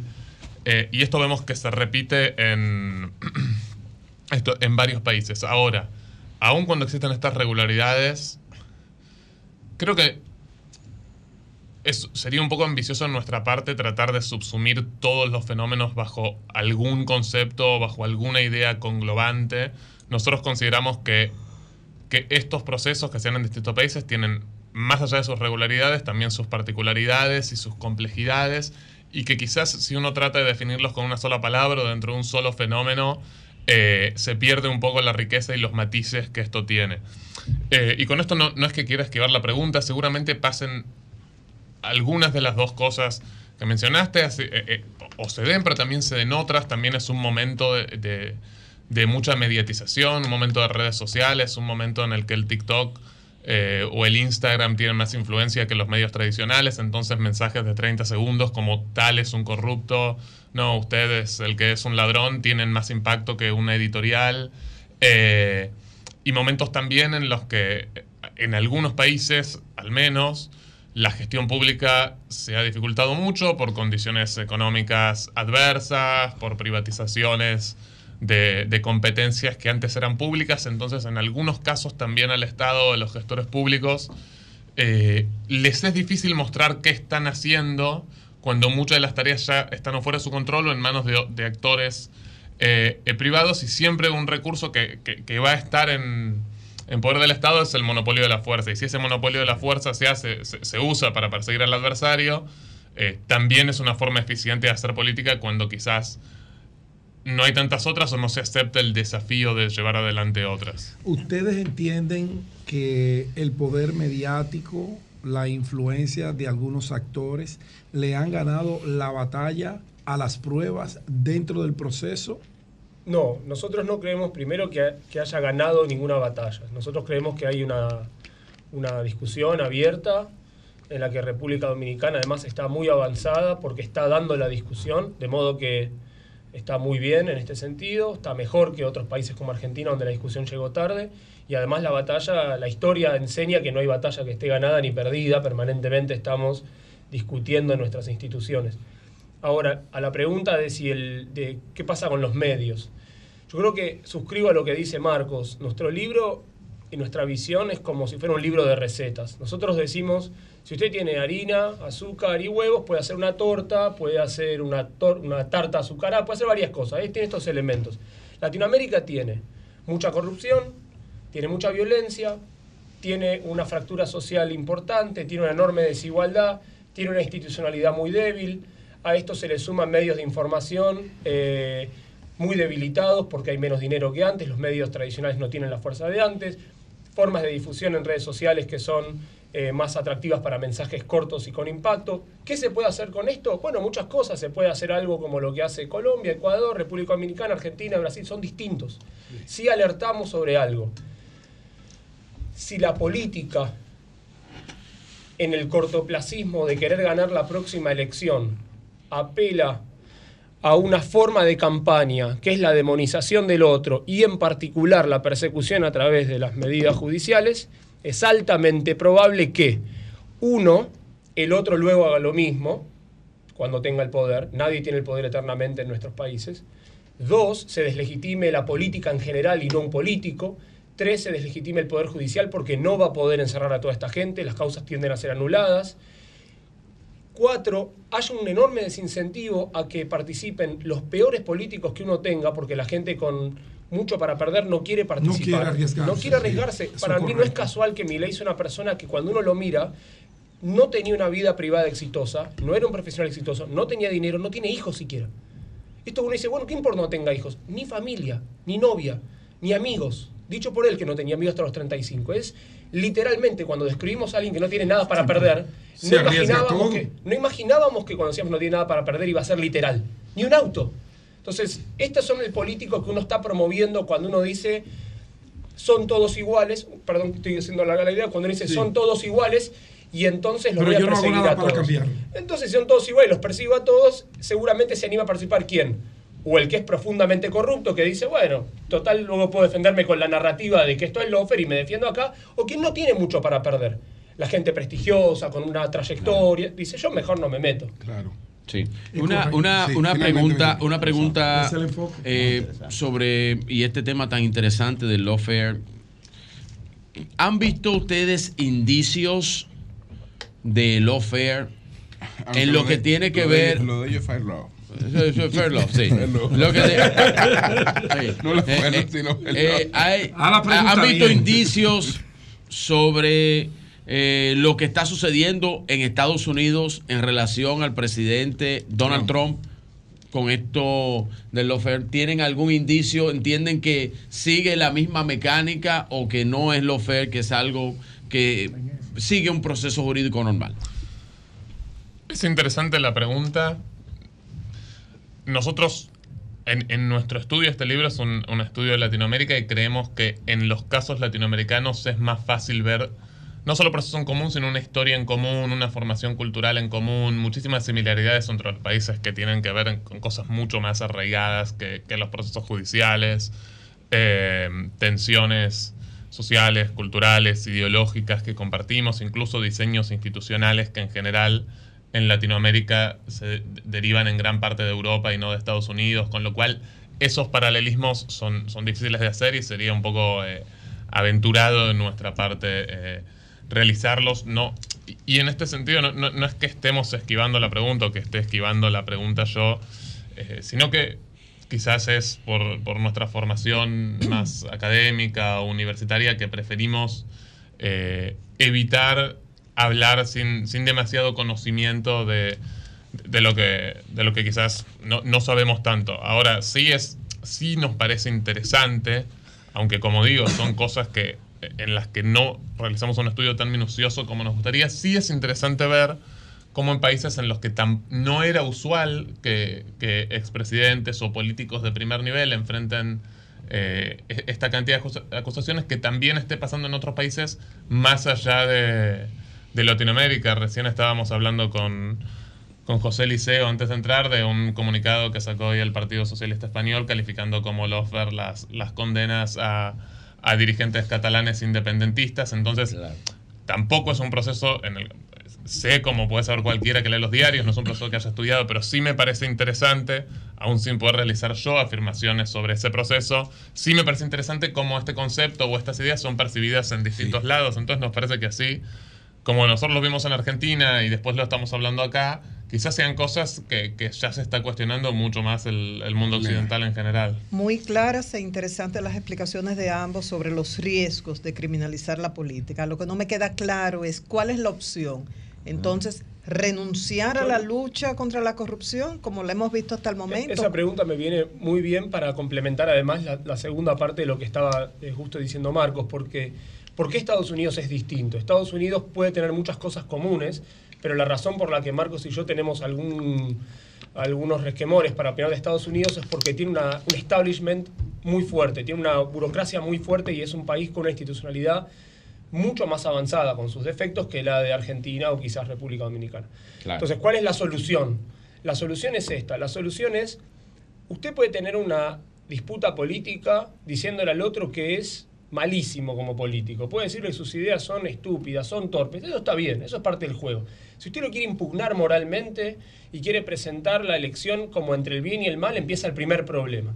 El segundo problema es cuando esto se traslada al Poder Judicial. Entonces, ¿cuál es la solución? La primera solución, voy a darle una medio en serio y una irónica, si quiere. La primera solución seria es un Poder Judicial independiente y robusto y respetar los procedimientos penales. Entonces, no estamos inventando la pólvora, le estamos diciendo a la práctica política, esto no lo hagan. Así como en otros momentos dijimos en Argentina no se puede desaparecer personas. Y me decís, ¿cuál es la solución? No hacerlo más. Simplemente no hacerlo más y había que discutirlo. Ahora, si quiere con ironía, le voy a contar muy brevemente que cuando terminó la Segunda Guerra Mundial hubo un debate muy interesante entre ingleses y norteamericanos sobre qué hacer con eh, los nazis. Los norteamericanos decían, bueno, hay que hacer un juicio y los ingleses decían, que tienen una visión del, derecho muy robusta, decían, esto es una estupidez, un juicio no podemos hacer, es pervertir el derecho, lo que se hace una guerra se fusila a las personas que acabamos de, matar, de, encontrar.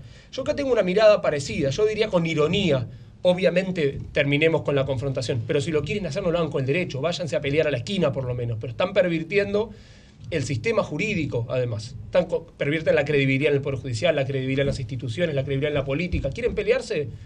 A los, como a los, dirían los ingleses, pelense en una esquina, en un bar. Esa sería mi respuesta. Bueno, pues muchas gracias a Martín Reisinet y a Marco Aldazábal. Entonces, eh, José Eliseo, eh, vamos a reiterar lo del panel, eh, la obra y, dónde está disponible, dónde está disponible la obra. Me imagino que en, tanto en la versión digital como en la versión física. Sí, el, es reiterar que el panel es en el auditorio del Senado de la República eh, Dominicana, hoy jueves 9 a las 5 pm, abierto al público, interactivo, ahí podrán preguntar eh, todo lo que quieran. En la obra la tendremos en principio disponible allá para quienes eh, la quieran. Y luego, de la política. Sí. Así es. Y luego entonces a través de las librerías jurídicas en el país va a estar disponible. Cualquier parecido, pura coincidencia. Bueno, yo cuando lo leí pensé que lo estaban escribiendo aquí. bueno, señores, muchas gracias. Muchas, gracias Muchas gracias, muchas gracias. Muy interesante. Muchas gracias, muchas gracias. Señores, vámonos, que ya Hugo Vera está por yo aquí. Yo le iba a preguntar, antes que usted se vaya, maestro, ya que estos doctores, estos distinguidos letrados, como se dice en el derecho, y mi colega, el doctor Virgilio Félix Mejía, no doctor en Derecho, sino médico. No, yo quiero hacerte una pregunta. Pero un momento, ah, la mía va primero, yo me adelanté. Me gustaría, como él dijo, excelente esto. ¿Usted aprendió algo, doctor? Aprendí mucho del doctor, eh, eh, eh del doctor Díaz, que, ¿cómo que? estuvo aquí, y aprendí bastante. No, no, de los doctores. No, no. Eh, ¿con qué, eh, usted puede llevarse el episodio maestro con usted No, pero yo quiero hacerte una pregunta. ¿Cuál es? ¿Cuál es? Mira, no, no sé contestó si, allí, tú, tú, no, tú, no, has entrado en Twitter. Se quemó. Tú, no entraste en Twitter anoche. ¿En ¿Por qué? No, hay un tweet. yo, estoy en reflexión. Yo, yo, no yo, voy, a, yo voy a leer un tweet. Yo voy a leer un tweet. Te leo el tweet. no, no, pero espérate, pero espérate. Y después, y después de leerlo, te voy a decir el, personaje. Vamos a ver. Reza de, lo, de la siguiente forma. Pero no me contestaste, no aprendiste nada. Apreciada amiga y se refiere al anuncio oficial de, la alianza Rescate RD. Eso sí te lo aprendiste bien. Apreciada amiga, en vista del presente anuncio, felicito a los participantes. Punto. Eso es bueno. Otros se veían, se verían forzados a tomar vacaciones y dedicarles por fin más oh, tiempo eso es natural. a su familia. un momentito, a su familia. Hoy, y arroba, arroba, arroba, pero, pero, un momentito. René Polanco se va de vacaciones. Arroba, arroba, ten cuidado, sigue fuñendo que el momento te va de vacaciones tú. Arroba Leonel Fernández. No es mala idea. Arroba Radamés Jiménez, arroba N Concepción, Nicolás Calderón, Rosario. ¿Quién escribe ese tweet? Ya sabemos. Ya, eh, oh, ese demuestra Demóstenes Martínez. Bueno. Entonces va de vacaciones Demóstenes. No, Demóstenes. Demóstenes. Llévame. Demóstenes. Yo te lo dije a ti. Hugo Veras. Yo te lo dije. que te estaban vendiendo. Demóstenes, te cubiaron por tercera vez. Ay, no. Hugo Veras. Yo sigo, Hablando, yo sigo hablando Hugo Veras. ¿Con parqueo o sin parqueo? Hugo Veras, Hugo Veras, que Hugo Veras va a superar todo Hugo es duro, Hugo, Hugo, Hugo, Cambio fuera.